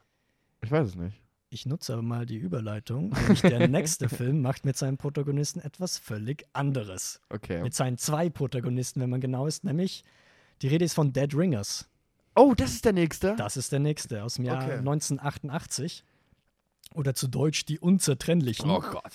Ich kann aber verstehen, äh, dass sie das irgendwie so umbenannt haben, weil Dead Ringers ist, glaube ich, also das kann man nicht eins zu eins übersetzen. Ganz ehrlich, ich verstehe nicht mal, was das bedeuten soll. Ja, eben, weil es ist ein englisches Wort. Ja. Äh, das ist im Deutschen, weiß ich nicht, ob es das gibt.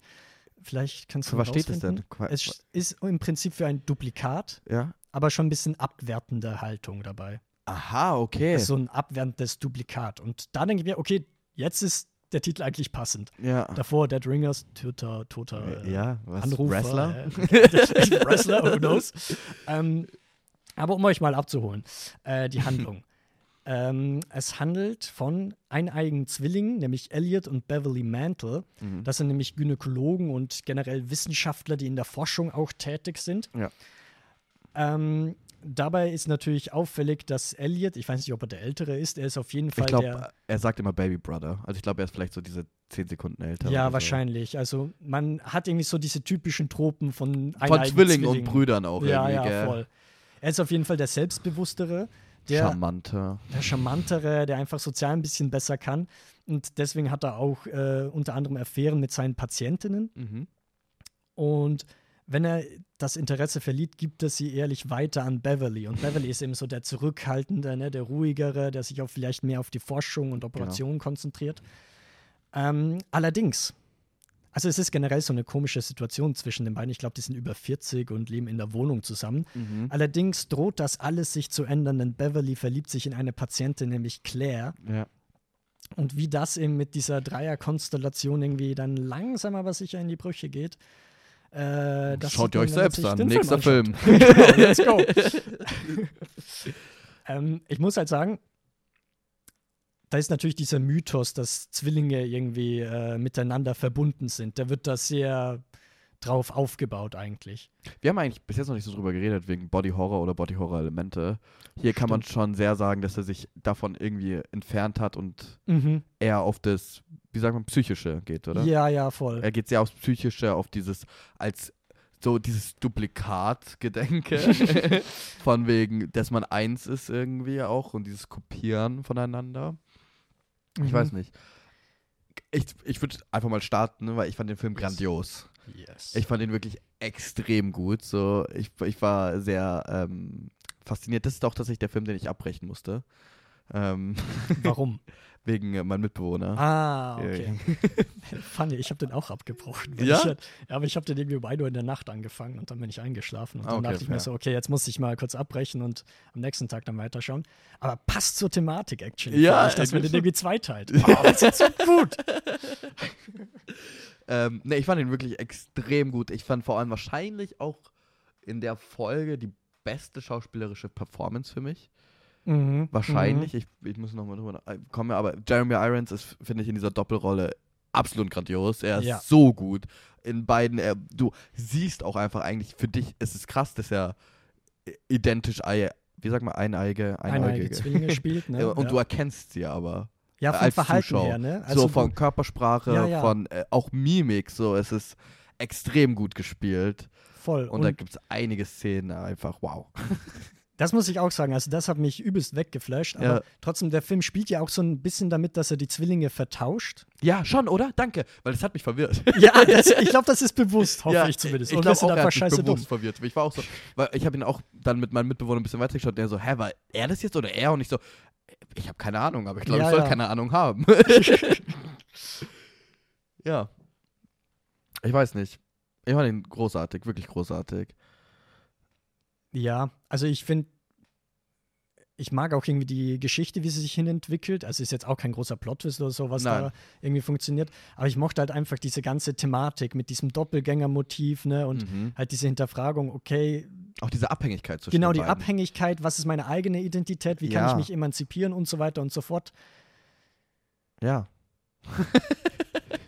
Okay, was ich jetzt noch dazu sagen will, ein neuer Cast, der da, äh, nicht Cast, sondern Crewmitglied, die dann immer wieder äh, mithilft, verwandt auch mit David Cronenberg, Denise Cronenberg. Ah, Kostüm. Für das oder? Kostüm, genau. Mhm. Also das ist die Schwester von David Cronenberg. Und die ist unter anderem, das habe ich mich nämlich auch gefragt, zuständig für dieses, diesen roten Chir Chirurgen. Geil, oder? Bei dem ich mir dachte, der ist so fucking geil. Ja. Also der sieht so gut aus. ja. Ich weiß schon, was für mein Kostüm für die nächste Kostümparty ist, basically.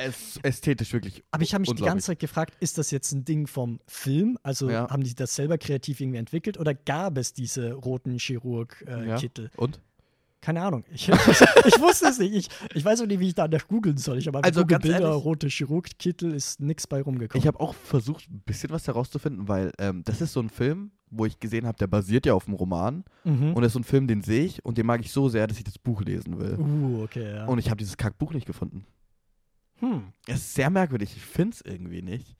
Und äh, andererseits habe ich meinen Punkt vergessen. nee, andere, ähm, Cronenberg ba- hat den Film tatsächlich auf zwei echte eineige Zwillinge basiert.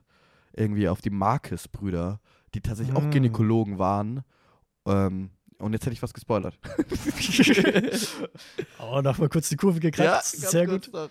Aber das fand ich nice. Also er hat ja tatsächlich auf echte Brüder so. Wenn er auf echte Brüder basiert, dann kann es ja gar kein Roman sein, keine Buchverfilmung. Ja, irgendwie, ich, ich verstehe das auch nicht. Aber der wird doch am Anfang ein Roman erwähnt in den Credits von so, von zwei Autoren. Und dann wird Ah. Screenplay nochmal extra erwähnt. Und es gibt auch Wikipedia und es heißt Twins are Novel. Und wurde dann Twins umgenannt in Dead Ringers, aber ich find's nicht. Ich würde es gern kaufen, aber ich find's nicht. Ähm, was gibt's eigentlich noch zu sagen zu dem Film? Unbedingt anschauen, meiner Meinung Unbedingt anschauen, ja. Ich glaube, inhaltlich sind wir eh schon ein bisschen abgerundet. Kamera hat da übrigens Peter Sch- Suschitzky. Genau, Ja. und der wird jetzt sein Stammkameramann ab diesem Moment. nach. Davor war es Mark Film. Irwin, oder? Ich bin mir yes, ziemlich sicher. Genau, genau. Ähm, noch ein kleiner Hinweis: Es gibt tatsächlich auch eine Serie zu Dead Ja, Ringers. Ich weiß neu, nicht, ob du. Genau, also ich glaube seit einem Monat oder so, also nicht alt. Äh, auf Amazon Prime könnt ihr euch die anschauen. Ich habe gehört, dass sie gut sein soll. ja, hab's ich meine, Rachel. Weisz spielt, also es ist jetzt von Eben. einer Frau verkörpert. Genau, das ist das Besondere. Es handelt sich um einen Gender-Swap Ja. quasi. Also nicht mehr ein Mann, der jetzt Gynäkologe ist, sondern also zwei Männer, sondern jetzt zwei Frauen. Und ich liebe Rachel Weisz, also. Ja, auf jeden Fall. Und der soll auch irgendwie noch mal mehr mit weiblichem Körper irgendwie umgehen anscheinend. Ah. Also ich habe gehört, dass irgendwie eine Schwangerschaft, nee, eine Geburt offen gezeigt wird. Also auch ein Film, der glaube ich nicht für alle ist. Für schwache Nerven. Das ja genau für schwache Nerven, Ja, okay. was ebenfalls nicht für schwache Nerven ist, ist Crash. Oh. Von 1996. Das ist jetzt der letzte David Cronenberg-Film, den wir für diesen Podcast im Blick haben. was? Ja, bei David Cronenberg. Es Ja, kommen ja. ja. noch ein paar andere. Äh, bei dem kann ich sogar mit Sicherheit sagen, dabei handelt es sich um eine Buchverfilmung, um einen Roman, der ebenfalls Crash heißt. Okay, das Buch muss ich lesen. ja, jetzt. Oh, Ich traue mich nicht, den Film zusammenzufassen, Tobi. ja, scheiße. Mann. Ja, okay, ich mach's mal. Also, basically, es geht um eine Beziehung von zwei Personen, James Ballard und Catherine Ballard. Mhm. Ich glaube, die sind verheiratet tatsächlich. Sie leben aber in einer sehr offenen Beziehung. Mhm. Sie sind nämlich sexuell frustriert, Ja. soweit ich weiß. Also sie haben jetzt nicht so ein krass emotionales Bonding zueinander.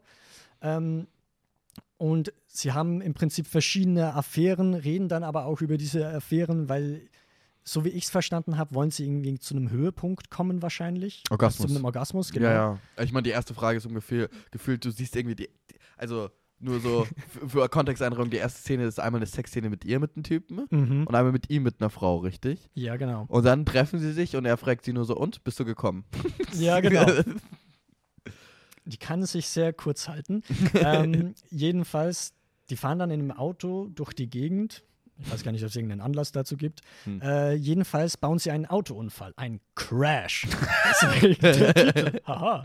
ähm, mit einem au anderen Auto, wo auch ein Mann und eine Frau drin sitzen. Der Mann stirbt aber, die Frau überlebt, die trifft man dann wieder. Mhm. Ähm, James selber hat auch mehrere Verletzungen, also hat irgendwas ins Bein quasi bekommen, Schienen ne, und so weiter. Bruch oder so, der hat ja Schrauben und sowas. Ja, ja, voll. Und ich glaube, im Krankenhaus trifft er dann auf Vaughn. Eine bisschen dubiose Figur. Ah. Und der spricht ihn nämlich an, der fragt ihn mega zu diesem Autounfall aus. Ich glaube, er am Anfang ist irgendwie Arzt. Ja, er Später bekommen wir dann mit, dass er eigentlich gar kein Arzt ist, sondern einfach wahrscheinlich in dieses Krankenhaus reingelaufen ist. Okay, gut. Ja. Das Ding ist nämlich, er leitet einen Club, könnte man sagen, oder einen Underground. ja, Underground Club, ja, Club, so. so. im Prinzip, äh, der sehr sexuelles Erregen anhand von Autounfällen hat. Der das Mhm. einfach geil findet. Ja. So, ähm, kann man so sagen. Oh. Und dann entfaltet sich daraus, ja, also ich finde, der hat nicht so eine krasse Story, sondern mehr so ein Überhaupt Vibe nicht. im Prinzip. Aber unter anderem sieht man dann halt, um nur mal zu sagen, wie abgefuckt das teilweise ist, so ein Event, wo die ganzen Leute dann den Autounfall von ähm, James Dean nachstellen. Ja, genau, nach äh, inszenieren so. Ja, gefühlt. genau. Und dann mit ganzem Publikum und so, das alles zuschaut und das auch ziemlich nice findet, Ja. kann man sagen. Also, Also ich glaube ganz ehrlich, handlungstechnisch kann man da nicht so viel spoilern, weil ich habe mir nach dem Film die Inhaltszusammenfassung durchgelesen und ich war so, ah. ich war so, ah, okay. darum geht's. ähm, ich war großer Fan von Holly Hunter, die mhm. tatsächlich das ähm, Opfer, also Opfer sozusagen beim ersten Crash, der wirklich vom Protagonisten verursacht ist, Mhm. ist sie die einzige Überlebende. Ihr Mann stirbt. Ähm, und sie wird gespielt dann von Holly Hunter. Und ich mag sie, weil sie hat diese Art aus dieser linken Ecke so zu reden, weißt du, aus der linken Mundecke. Ja, ja, so. Ja, ich finde das irgendwie sehr nice. ich find's, und es passt auch sehr gut in diesen Film. Weißt du? ja, das stimmt schon. Oh, aber ich glaube, der Film, bei dem habe ich es am meisten gemerkt, der wird nicht für jede Person irgendwie was Überhaupt sein. nicht, Also, nee. was der irgendwie schafft, ist es, Groteske und Erotik miteinander zu verbinden. Ja, Also, ich glaube, das ist mitunter der weirdeste Film, den wir gesehen haben. zu 100 Prozent. Würde ich, glaube ich, sogar echt sagen, weil er, er springt halt auch die ganze Zeit so von Hä? Zu, oh, Sex? Zu, hä? Oh, Sex und wieder Sex, ne? Das Ja. ist eben das Ding. Ich habe das Gefühl, da werden halt komplett alle Normen gebrochen, die man Ja. irgendwie haben könnte. Und äh, ich finde, der Film ist übelst swingerfreundlich, wenn man es so äh, formulieren möchte. Weil irgendwann, also um es klipp und klar zu sagen, der hat halt übelst viele Sexszenen. Extrem Und- viele. Gefühlt jede Figur hat man mit jeder anderen Figur irgendetwas, sodass du dir dann halt irgendwann mal so denkst, ja, ja, akzeptiere ich. Weil das Ding ist, bei so einem anderen Film, wo du zum Beispiel nur eine einzige Sexszene oder so hast, das ist ja irgendwie meistens noch irgendwas Besonderes, Ja, das das einem im Gewicht. Gedächtnis bleibt. Ja. Genau. Und jetzt bei Crash denke ich mir so, ja, cool, eine neue Sexszene. Ja, eine neue also manchmal folgt auch eine Sexszene auf eine Sexszene, so Ja. was ich irgendwie auch äh, mich geflasht hat, so ein bisschen.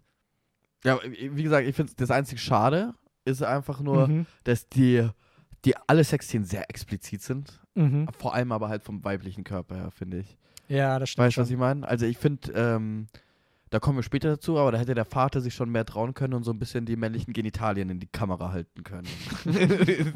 finde ich schon. Ja, true, true. Ich finde sowas, ich finde es großartig, dass das immer normaler wird irgendwie. Weißt du, weil es ist so, es ist fast nichts mehr, ja okay, Besonderes, aber man sieht sehr oft so Brüste in Filmen und so Ja, weiter. ja. Aber man- von so einem Mann, weiß ich nicht. Und es wird immer normaler. Kommen wir später noch dazu, aber auch so Serien wie Euphoria oder sowas, ja, die zeigen ja auch immer mehr die männlichen Genitalien. Ich muss aber sagen, was mich bei dem Film überrascht hat, weil ich dachte mir, okay, Crash handelt von Sexu Sex und Autounfälle. Ja. Ich dachte eigentlich, ja, jetzt sehe ich, wo sich äh, Titan von Julia Ducournau inspiriert hat. So. Ja. Aber tatsächlich finde ich, ist es was anderes. und als ich aus dem Film rausgegangen bin, da habe ich gemerkt, nee, ich habe eigentlich jetzt gesehen, woran sich The Batman inspiriert hat lassen. Also der Film von Matt Reeves aus dem letzten Jahr. Denn tatsächlich Vaughn, diese ganz dubiose Figur, ich finde die seit 1 zu 1 Colin Farrell als Zu der 100%. Pinguin. Von den Narben, von, dem, von der Ästhetik her, eins Von zu ganzen eins. Gestik und wie Ja. das sich einfach verhält. Ja.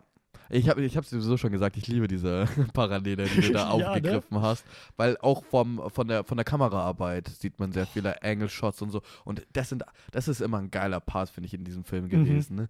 Wenn du diese Autoszenen hattest, und da gibt es genug natürlich. Aber ja. so die Verfolgungsszenen waren geil inszeniert und jeder, das waren kreative Ideen, wie man die Kamera platziert im oder außerhalb des Autos. ja, vor allem, Auch für die, für die Wiedergabe der inneren Gefühle der Charaktere. Ich fand es vor allem immer so cool, ich muss gerade nachdenken, wenn die Kamera so ein bisschen weiter oben irgendwie ist und halt so äh, zentriert, dass quasi auf der linken Hälfte dann meistens die Figur ist, die gerade Auto fährt und das Auto an sich und rechts siehst du quasi nur die Straße. Ja, Und das mochte ich extrem gerne. ja, das war sehr, sehr gut. Was hast du eigentlich von der, von der Frau gehalten? Ne? Wie heißt die Deborah? Oh, Kara Unger? Äh, ja, genau. Oh. Ich habe es mir nicht aufgeschrieben. Ich habe jetzt einfach gesagt, Ja, dass es okay. so stimmt. ähm, ja, ich muss sagen, sie ist manchmal ein bisschen unfreiwillig komisch. Also Ja? gerade eine Sexszene mit ihrem Ehemann, wo ein bisschen Dirty Talk. oh mein Gott, wird. Alter, warum erinnerst du mich daran? Also ich weiß nicht, irgendwie mag ich die Szene, weil sie so mega unangenehm teilweise war. Sie ist eine verdammt gute Szene. Es ist auch die einzige Sexszene, die nicht an mein Auto ist. Spoiler, aber. Also, ja, ja. Ich glaube, es ist die einzige Sexszene, die nicht im also Auto die ist. einzige, die ein bisschen länger geht. Ich glaube, es gibt so einzelne Shots, die nicht im Auto sind. Ganz am Anfang zum Beispiel ja auch. Oh die ja, okay. Aber das ist halt Flugzeughanger. Komm. Das ist ein Auto. ähm, ist ein ja, Auto nee, okay, schon. Aber so die expliziten sind meistens Autos. Das ist die einzige, die dann so mitten im Film damit so bricht und du hast Ja, ein voll. tatsächlich weiches Bett. Eine Und schöne dann, äh, Unterlage, ja. Dann hast du da Dirty Talk und der ist halt so abartig absurd. und ich habe den mit meinem Mitbewohner geschaut und wir haben un ohne Untertitel geschaut. Und ich weiß noch, als diese Szene vorbei war, habe ich mich zu ihm gedreht und gefragt, hast du irgendwas verstanden? Und er so, nee. Und ich so, Gott sei Dank. Gott sei Dank. Weil es ist schon unangenehm genug teilweise, Mhm. die Art von Film mit einem Freund anzuschauen. Ja, auf jeden Fall. Aber der Text. Stell dir vor, mit der Familie. Ja, das wäre abartig. Ich glaube, wir können abrunden, oder? Oder magst du noch was Inhaltliches zu Crash sagen? Ähm, nee.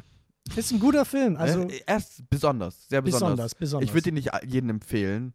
Obwohl, ich Ja. würde den Leuten empfehlen, einfach so, äh, weißt du, schaut's mal mehr Film. Schaut's mal was anderes. mal. Sowas gibt es auch.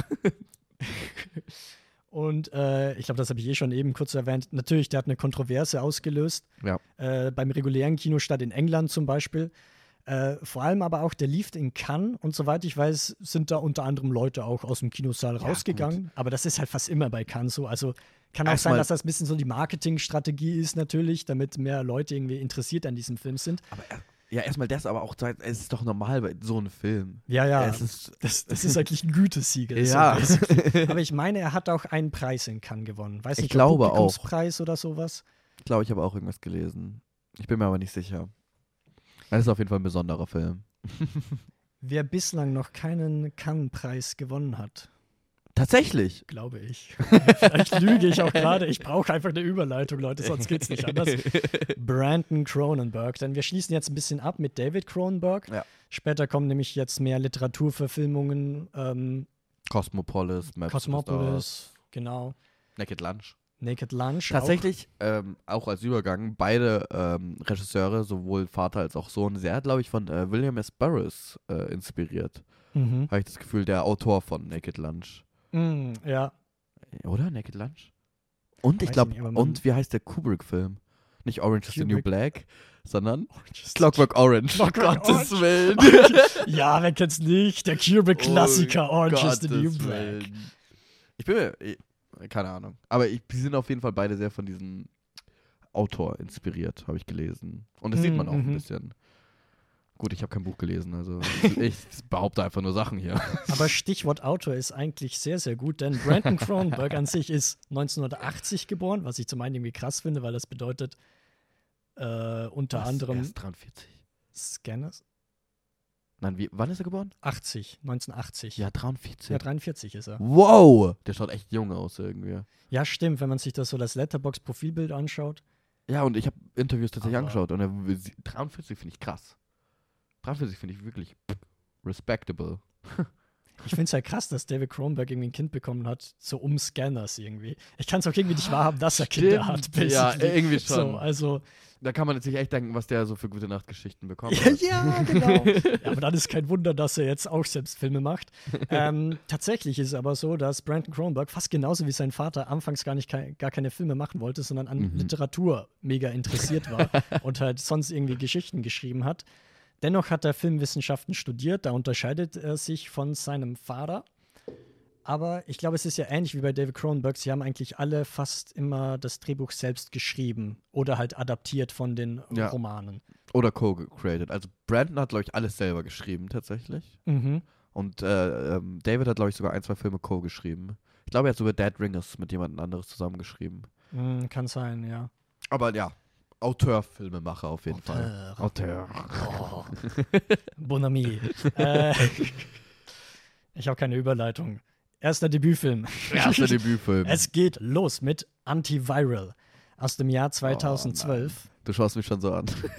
willst du, willst, willst du oder? Äh, ähm, ich kann es probieren, aber ich werde wahrscheinlich ein bisschen stolpern.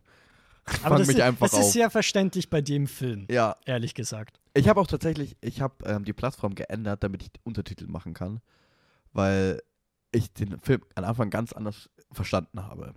Ja, aber ja. Es, es geht auf jeden Fall um eine ähm, andere Welt, Science-Fiction-Welt, wie auch immer man es bezeichnen will. Oder Mhm. Dystopie. Oder?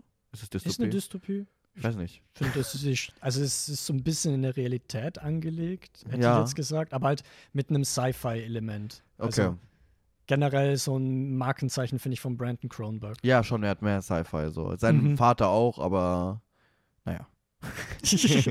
ja, Also- futuristischer, finde ich. Ja, sehr ne? futuristisch, äh, vor allem auch von der Ästhetik, aber okay. Ähm, Antivir Antiviral, wie ich ihn gerne nenne, ähm, geht um Sid March Mhm. und er ist Angestellter der sogenannten Lucas-Klinik. Ich finde es so gut, wie du einfach gar keinen Text hast, gar keine Notes und dir das einfach gemerkt hast. Ich ich bin Film- beeindruckt. Ich habe den Film gestern gesehen, Tobit. Ja, das stimmt schon, aber bei mir, bei mir ist so Namen gehen instant weg. Ja, so. bei Namen, das ist meine Stärke. Oh, okay. Das ist ja. wirklich meine Stärke, mein Namen. Immer, egal welche Leidenschaft, ich kann mir Namen merken. Früher konnte ich mir Footballer merken, jetzt Filmemacher. Sehr gut. ähm, genau, es geht um Sid March. Ähm, und er ist Angestellter der Lucas Clinic. Und diese Lucas Clinic ist eine Firma, die eine ganz, ganz äh, besondere Dienstleistung ihren Kunden anbietet. Und zwar ähm, bietet sie ihren Kunden an, dass sie die Krankheiten von ihren Lieblings-Celebrities sich selber spritzen. Also, sie nehmen die Krankheit aus der Celebrity raus. Mhm. ja, die Viren und so. Genau, die Viren aus den, wenn die eine, ein Star wird krank, Mhm. dann kommt da einer hin, nimmt ihr Blut ab, verwandelt das in diesen Virus und dann spritzen sie den ihren Kunden gegenüber Geld, damit sie sich noch ein bisschen näher ihren, ihren Stars und Vorbildern fühlen.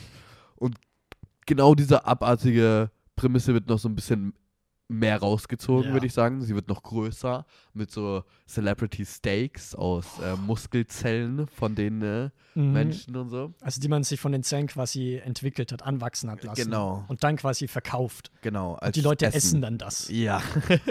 Und es wird noch größer. Und al- also ich finde allein diese Prämisse, wenn ich das gehört habe, also ich habe es nicht gelesen, bevor ich den Film gesehen habe, aber als ich den Film gesehen habe, war ich so, warum weiß niemand über, also warum kennt niemand diesen Film? Mhm. Ich finde, es ist sehr, sehr passend. Es trifft schon einen gewissen Zeitgeist dieser Besessenheit mit ähm, Stars und Celebrities und auch immer diese Ausschnitte von dem, was in den News läuft. Die News sind überfüllt von irgendwelchen äh, Panty-Slips oder wie auch immer du das nennen willst, Underskirt-Fotos so. Und es Mhm. ist eigentlich was, alles, was heutzutage schon gibt. So, ähm, diese Faszination mit Stars, nur es ist von der Gesellschaft her akzeptiert worden. ja, Weißt du, was ich meine? ja, voll. Heutzutage kannst du schon irgendwelche Schlüpfer wahrscheinlich kaufen auf irgendwelchen Darknet-Seiten ne, von Stars und so weiter. Aber da ist es halt akzeptiert so und jeder weiß, wie diese Besessenheit bei den anderen ist, weißt du? Da gibt es dieses Schamgefühl nicht mehr. Außer bei unserem Hauptcharakter. Außer bei dem. Ja. Ja, ich finde halt, also man merkt, der Film ist in seiner Message selber schon ein bisschen plakativ. Aber ich Mhm. finde das nicht mal schlecht, ehrlich gesagt, Nee. sondern ich finde das halt super, dass dadurch dieser obsessive Star-Kult einfach so auf die Spitze getrieben hat. Ja. Und du, äh, und du dir erstmal eins denkst, es ist absurd komisch. Mhm. Es ist sehr komisch, aber auch sehr eklig. Ja, Und diese Also Kombo ist nice. Und die balanciert der auch sehr schön, weißt du? Dass du eigentlich drüber lachen kannst, wie absurd das ist. Du aber auch diese Parallelen zur echten Welt siehst und auch, es ist halt einfach abartig. Es ist sehr ja, eklig. ja, ja. Also irgendwie, ich hatte immer so gelacht und gleichzeitig so ein. Äh. ja. Und auch generell diese Konzerne, die dahinter stehen und dieses Battle dann zwischen diesen Konzernen. Das ist so, keine Ahnung. Und ich mochte, dass sich das noch steigert. Also das Finale wollen wir nicht vorwegnehmen, aber Ja. was da abgeht, also da. Ja, generell, dieser Auslöser finde ich schon nice. Mhm. Also wie die Story, die eigentliche Story in Rollen gebracht wird, finde ich Mhm. sehr nice. Weil, kann man das sagen? Ja, ich glaube, so ein bisschen die Prämisse, oder? Ja, schon. Der Handlungsschwung quasi. Also eines Abends ähm, er, ersetzte dann ein sein Kollege und machte einen House-Call zu einer der größten Celebrities, die den Vertrag mit seinem Konzern hat. Lukas Hannah. Geist. oder? Hannah Geist. Mit deutschen Wurzeln, by the way. Spielt große Rolle in dem Film. ähm, und die ist krank und er soll sich den Virus ähm, holen. Und dann holt er sich den Virus und dann spritzt er ihn sich aber heimlich selber, damit er ihn am Mm. Schwarzma Schwarzmarkt verkaufen kann. Ähm, und dann stirbt aber Hannah Geist von diesem Virus. Ja. Und diesen die Auslöser Viren- finde ich sehr nice. Das ist schon sehr cool irgendwie. Ja, voll. Also, keine Ahnung, sich, der ist, man merkt, er war in dieser Welt so drin, dass er sich sowas Cooles ausdenken konnte, weißt du?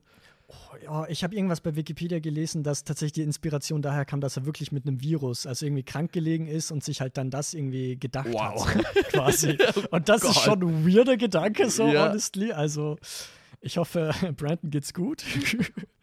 Basically. Aber ich merke auch von dieser Prämisse, sie ist halt so abstrus und da werden wir, glaube ich, mehr darüber sprechen, dass Brandon Cronenberg schon so ein bisschen im Schatten von David Cronenberg logischerweise steht, ne? Klar. weil man denkt sich immer, Der ah ja, Kult. das ist ja der Sohn von Ja. dem äh, Kultregisseur, ne? Und dann macht er halt auch noch sehr ähnliche Sachen. Ja, eben, aber ich merke halt, dadurch hat er wahrscheinlich irgendwie so diesen Anspruch, es so krass irgendwie zu überbieten, was sein Ja. Vater bereits gemacht hat. Aber ich finde, er macht's gut. Ja, ich finde es extrem gut. Also, gerade Also- bei Antiviral. Die Quote von seinem Film her ist bis jetzt ziemlich gut.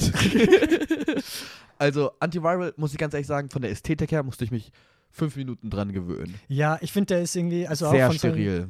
Brandon Cronenberg-Filmen am, am wenigsten zugänglich, finde ich. Ja? Findest also du von der wirklich? Ästhetik her und von dem Okay, ja, Ästhetik, weil da muss man sich dran gewöhnen. Es ist Ja, sehr genau. weiß, sehr steril, sehr. So wie bei, keine Ahnung, Man in Black, dieser. Ja, aber ich finde, im Laufe des Films so. wird äh, das immer besser aufgegriffen. Vor allem mit der Farbe Rot. Dieser Kontrast zwischen Weiß und. Ja, Rot. ja, voll. Und das ist dann irgendwie, das funktioniert dann ziemlich gut. Und dann freut man sich auch so, dass er das so ein bisschen am Anfang so viele Shots mit weißem Hintergrund genommen hat. oh, ähm, ich frage dich gleich mal beim Ranking, wo würdest du den circa einordnen bei den Brandon Cronenberg-Filmen?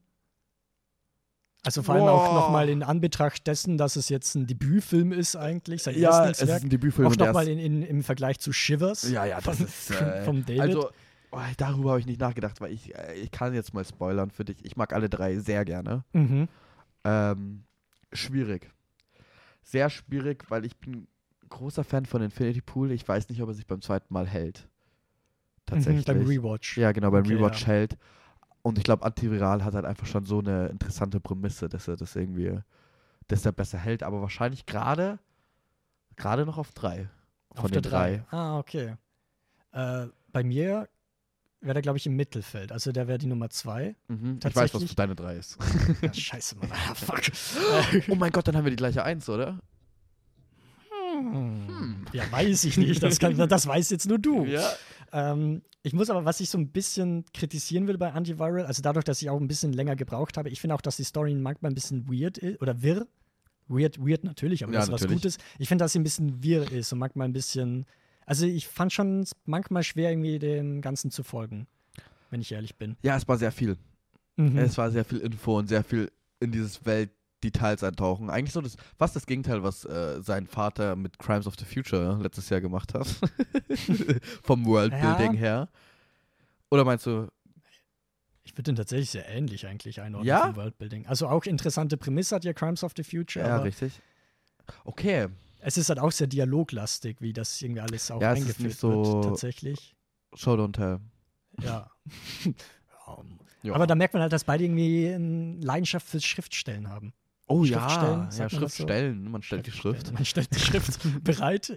Ich fand, also so als Gimmick fand ich es nice, diese Idee mit den äh, Gesichtern, mit der Visualisierung des Virus. mhm. Das fand ich eine coole Idee. Das gibt es auch eigentlich den einzigen Horrorelement so. da ist es auch wieder, da ist der Body Horror eigentlich nur ähm, Viren, gell? So Virus, Ja. Infektion. Ja, aber halt, wie sich das Virus auch irgendwie ausbreitet, also mit dem ganzen Bluten und so, Ja, okay. ist auch irgendwie sehr präsent, oder? ja. Jetzt ist mir gerade eingefallen, was du meinst mit wir. Weil ich finde auch tatsächlich, dass es ab einem gewissen Punkt, sobald die Handlung einen gewissen Punkt erreicht, ziemlich in der Mitte zu Mhm. Anfang, wird, wird der Protagonist eigentlich nur noch rumgeworfen. mhm. Weißt du? Voll, ja. Er wird nur noch rumgeschubst, weißt du? Und Mhm. nicht rumgeschubst von wegen geh in die Richtung, sondern so ein Arschtritt. so einen ordentlichen Arsch drin, Ja. fliegt durch die Gegend. Und das ja, hat mich ja, auch voll. ein bisschen gestört. Und ich glaube, das hat auch mein Rating ein bisschen runtergezogen. Mhm. Weil es dann halt einfach nur so, er hat etwas, was jeder will, und dann fällt er von einen Händen in die andere Hände. Und wer ist, wer hat gute Absichten, wer nicht. So. Ja, voll. Und da wird es ein bisschen wirr auch. Deswegen hatte bei mir nur in Anführungszeichen vier Sterne, so basically. Welcher Film aber noch mehr Sterne hat, ist äh, der nächste Teil, nämlich Er hat mehr Sterne. Possessor. Ja? Hat bei mir mehr Sterne als wie vier tatsächlich. Oh, Baby. Possessor kommt nämlich aus dem Jahr 2020. Äh, ich würde mal sagen, jetzt übernehme ich die, oder? Du, ja, Ja, du bitte. hattest das vorhin. Oh Gott, die einfache. Die einfache, ja, nämlich tatsächlich, da ist die Story, finde ich, sehr klar und strukturiert und Mhm. also hat man immer einen guten Überblick. Und Aber dann kann er sich auch damit aus. Okay, sag erstmal. Okay, zuallererst mal die schöne Handlung. Also, äh, Hauptfigur ist Tassia Voss, gespielt von der Oscar-nominierten Andra Riceborough das tatsächlich. äh, Aber es ist eine großartige Schauspielerin, nur so am Rande. Ich fand sie find gut. Ich fand sie echt Mandy, gut sie ist eine gute Schauspielerin. Oh, auf Mandy freue ich mich auch noch. Egal. Ja, ja ich Äh, auch. Wir bleiben jetzt beim Prozessor erstmal. Ähm, und tatsächlich ist Tassia ist eine Auftragsmörderin. Ja. gut, denkt man sich mal interessant, ne? kennt man aber, aber nein, da kommt nämlich wieder diese Science-Fiction-Ebene mit rein, denn sie macht im Prinzip ihre Arbeit, indem sie sich irgendwie so ein Gerät aufsetzt, also quasi so ein Helm, kabelverbunden und dadurch äh, transformiert sie quasi ihr Bewusstsein in einen fremden Körper. Mhm. Also quasi steuert einen fremden Körper und diesen nutzt sie dann, um ihr eigentliches Auftragsziel zu töten. Und was ist das für eine geile Prämisse? ja, oder? Das dachte ich mir schon. Und gerade da noch in Kombination zum Titel Possessor mit diesem ganzen Besessensein, ja. dieses Dämonenhafte, fand ich ultra gut gewählt, actually. Ja, ich habe auch. Ich habe mich davor überhaupt nicht irgendwie informiert zu dem Film und dachte halt vielleicht, es geht jetzt mehr in die Dämonen-Exorzistenrolle oder so. Aber nein. Ich finde, in denen sieht man auch ein bisschen Parallelen zu seinem Vater tatsächlich. Auch allein von Possessor irgendwie schon. Da gibt es auch einen kleinen kleine Hinweis auf die Scanners-Handlung. Ja, ja, hätte ich auch gerade angemerkt, weil genau, da geht es jetzt so. mehr wieder um das Mentale. Genau. Weil diese, diese Verbindung von Mentalem und Körper eigentlich. Genau. Körper und Geist. Ja, ich liebe Possessor. Ganz kurz, ich habe ähm, Possessor auf einem Format gesehen, wo der Ton leider verkackt wurde. Oh, und es war so dumpf wie abgefilmt gefühlt, nur ein bisschen oh. besser. Mhm. Und trotzdem habe ich mich da so durch. Also ich habe es geliebt irgendwie. Ich finde, mhm. also gerne ganz kurz, ich will, bevor wir auf irgendwas eingehen, Christopher Abbott, der König des Sundance Filmfestival. Immer wenn ich den sehe, und der hat mich überrascht, ich wusste nicht, dass er diesen Film mitspielt. Als, er ah, okay. in, als auf einmal auf, der, auf dem Screen kam, war ich so, yes! ja! Let's go! Zweite Hauptfigur, yay!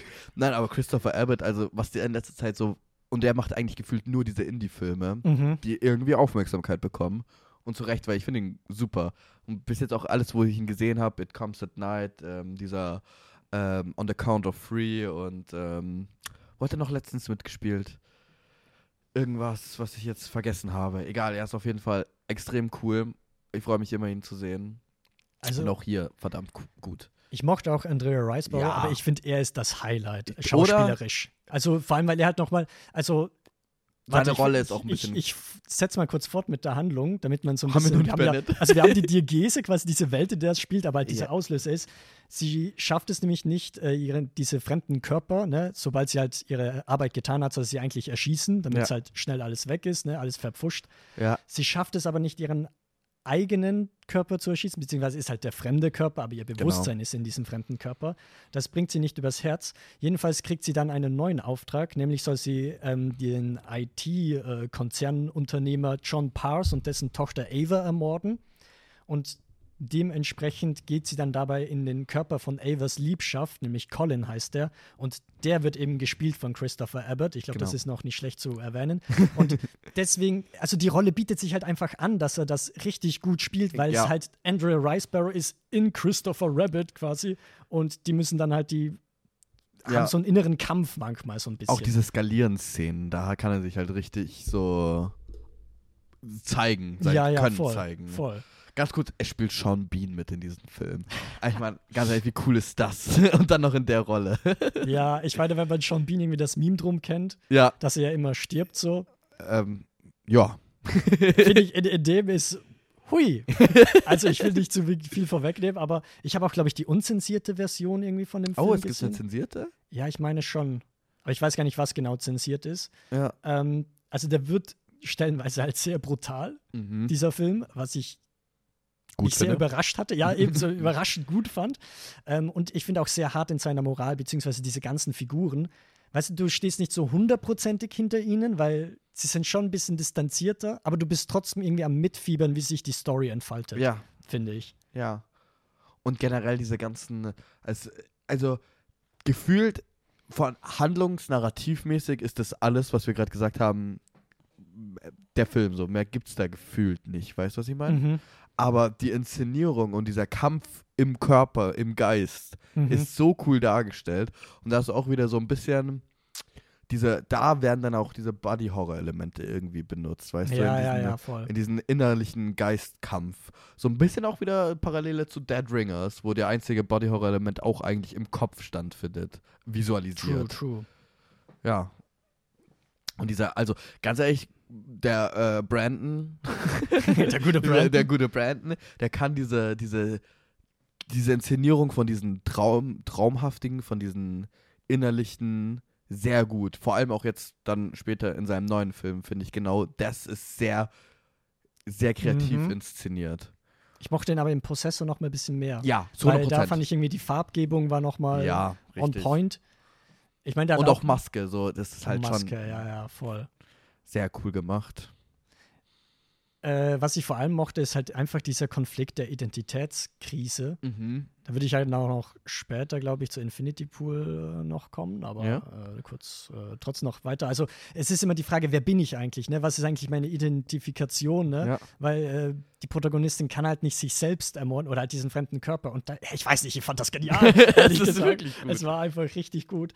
Ähm, ich habe manchmal so das Gefühl, Brandon Cronenberg, also gerade bei dem Film hatte ich so das Gefühl, es ist irgendwie David Cronenberg in einer anderen Generation, Ja. weil es halt diese ähnlichen Themen sind. Ne? Mhm. Aber ich finde vor allem auch noch hier beim Inszenierungsstil, merkst du so, ich finde, er hat irgendwie so eine typische, also vor allem am Anfang, danach nicht unbedingt, aber am Anfang hat er so diese typische Avantgarde-Ästhetik, Ja. die man heutzutage sehr oft sieht, so was Mhm. jetzt nicht zwingend was Schlechtes ist.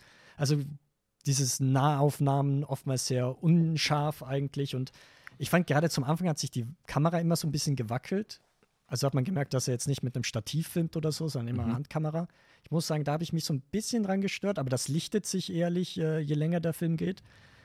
Und ja, ich habe dem viereinhalb Sterne gegeben, Junge. Sehr den fand gut. Ich, den fand ich einfach grandios. Also, Danke, ich auch. was soll ich sagen? Also wirklich noch so zum Ende hin. Wir wollen natürlich nicht das Finale Ja. spoilern, aber du sitzt da einfach nur da und denkst dir, what the fuck? Oh, das Finale ist genial, oder? Es ist großartig. Es ist wirklich verdammt gut. Es gefällt mir auch. Ich, ich, ich war mir erst tatsächlich unsicher, was ich davon halten soll. Mhm. Vor allem wegen einer bestimmten ähm, jüngeren Figur, die Mhm. Teil daran nimmt. Weil ich erst so, hm, I don't know. Das wirkt irgendwie merkwürdigerweise auch für dieses originale Konzept sehr 0815.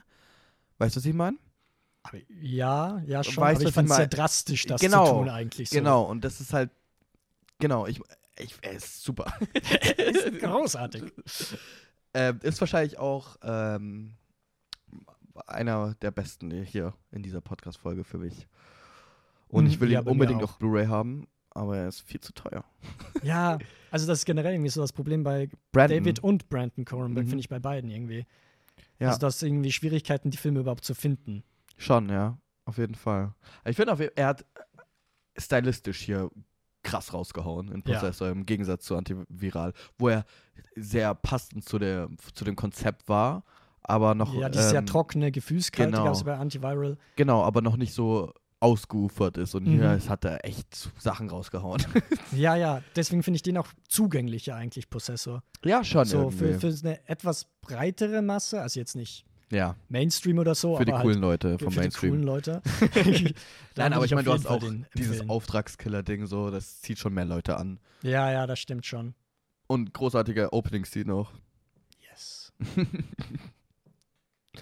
Ja, kommen wir eigentlich zu dem Film, der hier dieses ganze eineinhalbstündige Gelaber ausgelöst hat. Will, weswegen wir hier sitzen. Ja. Nämlich Infinity Pool. Ja, soll ich es Ähm, probieren? Ja, jetzt kannst du mal. Ja. Oder willst du noch Gönn dir, irgendwas? gönn dir, gönn dir, Raul. Oh Gott. Oh, vielleicht kriege krieg ich sogar noch die Namen zusammen. Es geht einmal um ähm, James. Oh, irgendwas mit B? Mhm. Verdammt, V? Mhm. Aber Okay. ähnlicher Buchstabe wie V. F? F, ja. Wie heißt der? James Foster. James Foster, natürlich. Äh, natürlich Ja, eh klar. ja, eh Was klar. meinst du? Es geht darum, dass James Foster mit seiner ähm, Frau M Ja. auf ein Resort, rein Resort, auf einer fiktiven ähm, Insel oder Land reist, Mhm. um da ähm, seinen Writers Block zu umgehen und ein bisschen Inspiration zu suchen für sein neues Buch, weil das letzte jetzt schon sechs Jahre her ist. War sein erstes Buch, oder? Das war sein erstes Buch, Erfolg hatte es auch nicht.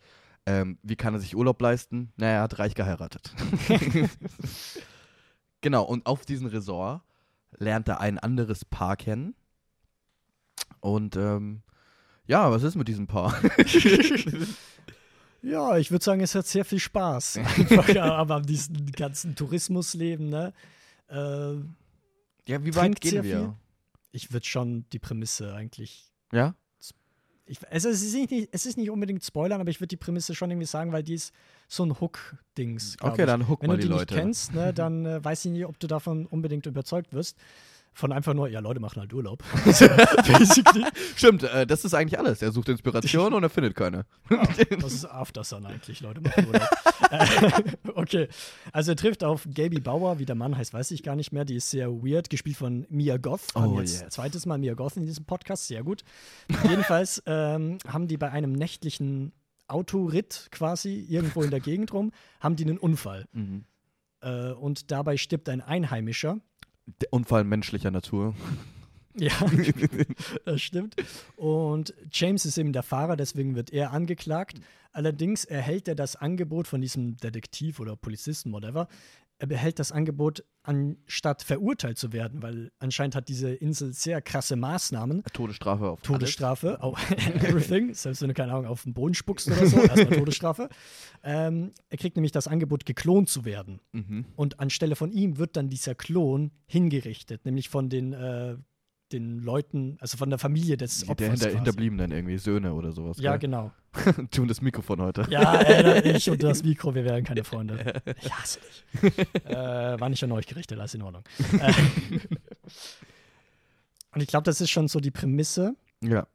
Mm, Ich fange jetzt schon mal mit meinem kleinen Werturteil an. Ja? Nämlich, das ist der erste Film, den wir beide, glaube ich, von Brandon Cronenberg gesehen Richtig. haben, oder? Und ich muss sagen, ich mochte den, als Mhm. wir den dann beim Slash Halb äh, angesehen haben, war schon ziemlich cool. Ich muss aber sagen, jetzt wo ich die anderen beiden Filme gesehen habe, finde ich den gar nicht mehr mal so gut. Aha. Actually. Deswegen bin ich auch mit meinen Sternen so ein bisschen runtergegangen. Ich bin jetzt, glaube ich, nur noch bei drei Sternen Ja, wo warst du sowas. davor? Ich glaube, vier oder dreieinhalb, irgendwie sowas. Okay. Okay.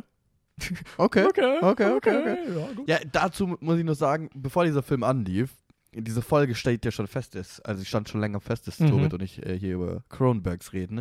Und der erste Film, den ich dann gesehen habe, war tatsächlich Infinity Pool, der neueste von Brandon. Mhm. Und wir sitzen im Kino und Tobit lehnt sich zu mir rüber und sagt so, ja, er hat gehört, dass der ziemlich Meta sein soll, was unpassend ist, weil es halt der erste Film ist, den wir beide Ja, von ja. ihm sehen. Und ähm, ja, weißt du jetzt eigentlich schon, was also siehst du jetzt rückblickend die Meta-Ebene? ja, ich meine halt, er ist Schriftsteller.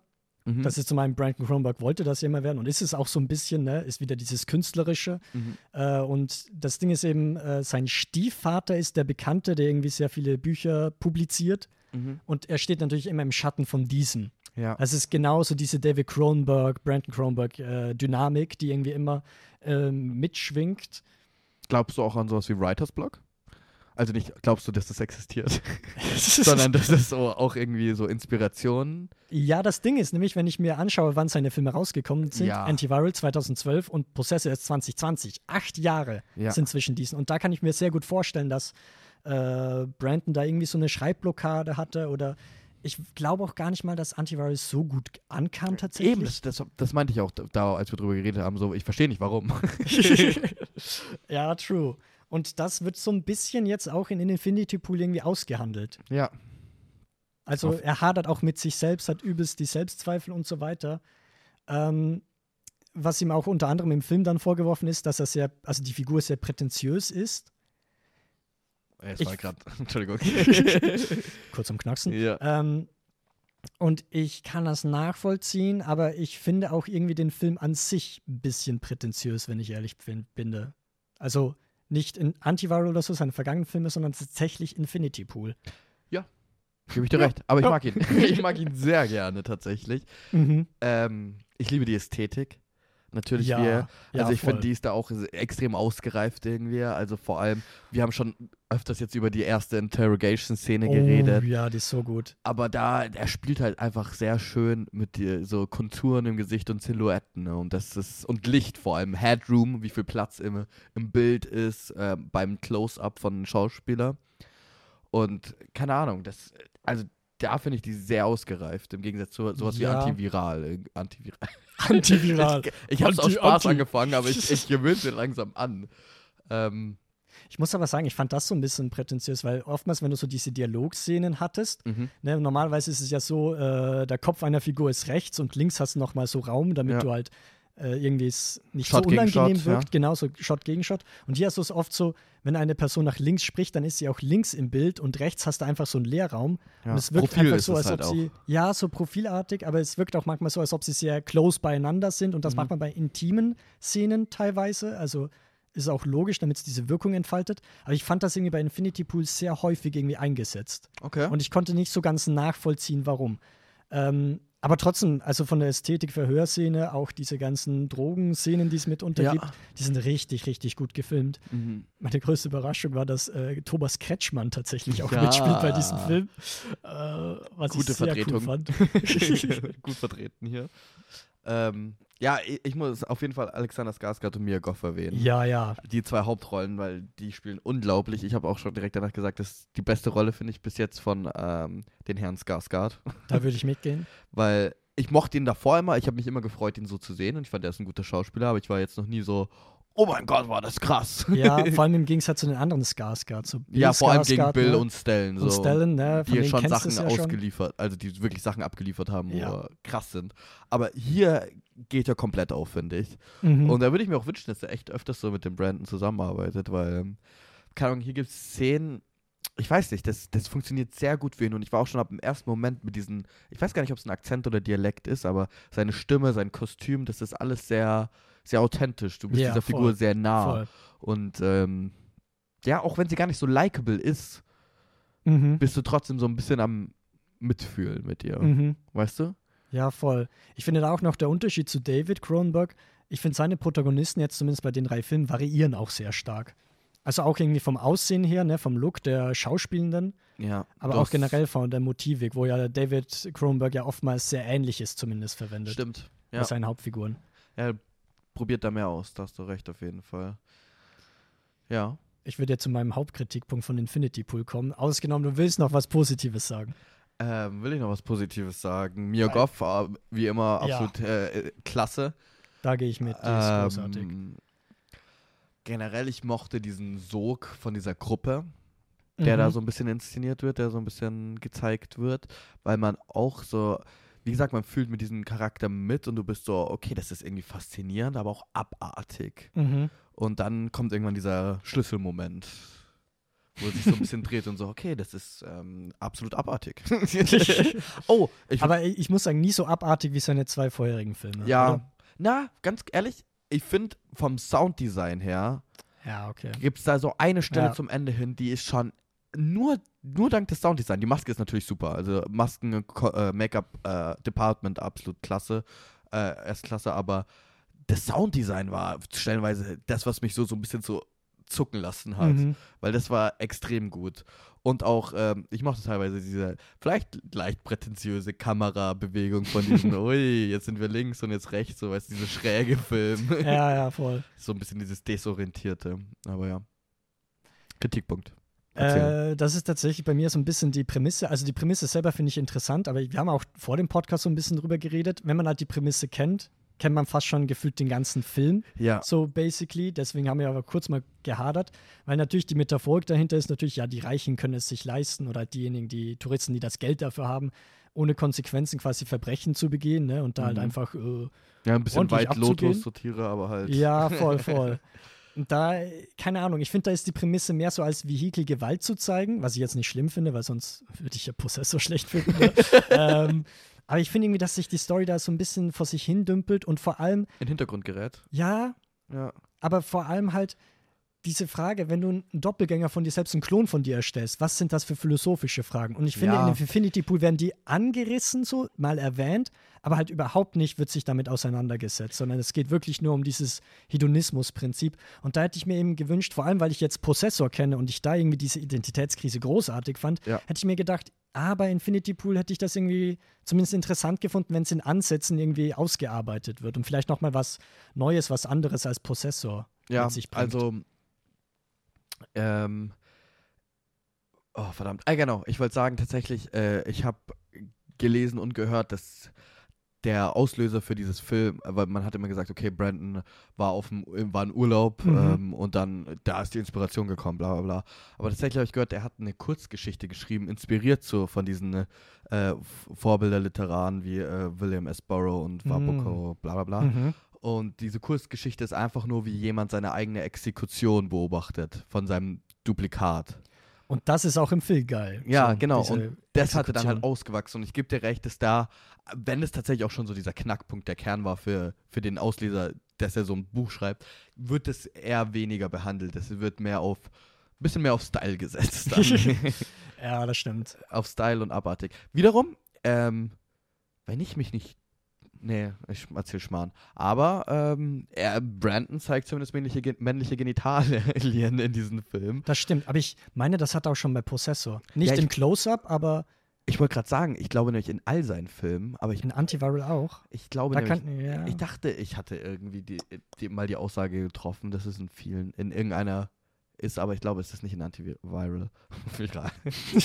Aber äh, finde ich gut. Äh, In den ersten 20 Minuten gibt es Ja, schon eine sehr explizite Szene und dann äh, wird es so sagen, die abartiger. expliziteste Szene, oder? Halt, dass es ein Close-Up ist, finde ich halt irgendwie so. Hui. Ja, ja, aber ganz kurz, die, da gibt es eine Orgien-Szene, die ist schon. Da ist Ja. eigentlich wahrscheinlich der größte Buddy-Horror-Aspekt für mich. Weil diese Orgien-Szene ist schon. Die fängt sehr erotisch und unterhaltsam an und driftet dann ins sehr eklige ab. Sehr eklige. Wie es sich halt von den Cronenbergs gehört. ja, Lust und wie, Horror. wie wir sie kennen und lieben. Lust, Ekel und ähm, ja. Punkt. Das Ja. bereits schreibt es eigentlich sehr gut. Ähm, ich sehe nur auf die Uhr, wir sind schon bei über fast zwei Stunden. Deswegen Ja. würde ich sagen, kappen wir jetzt. Ja, ich, mich würde.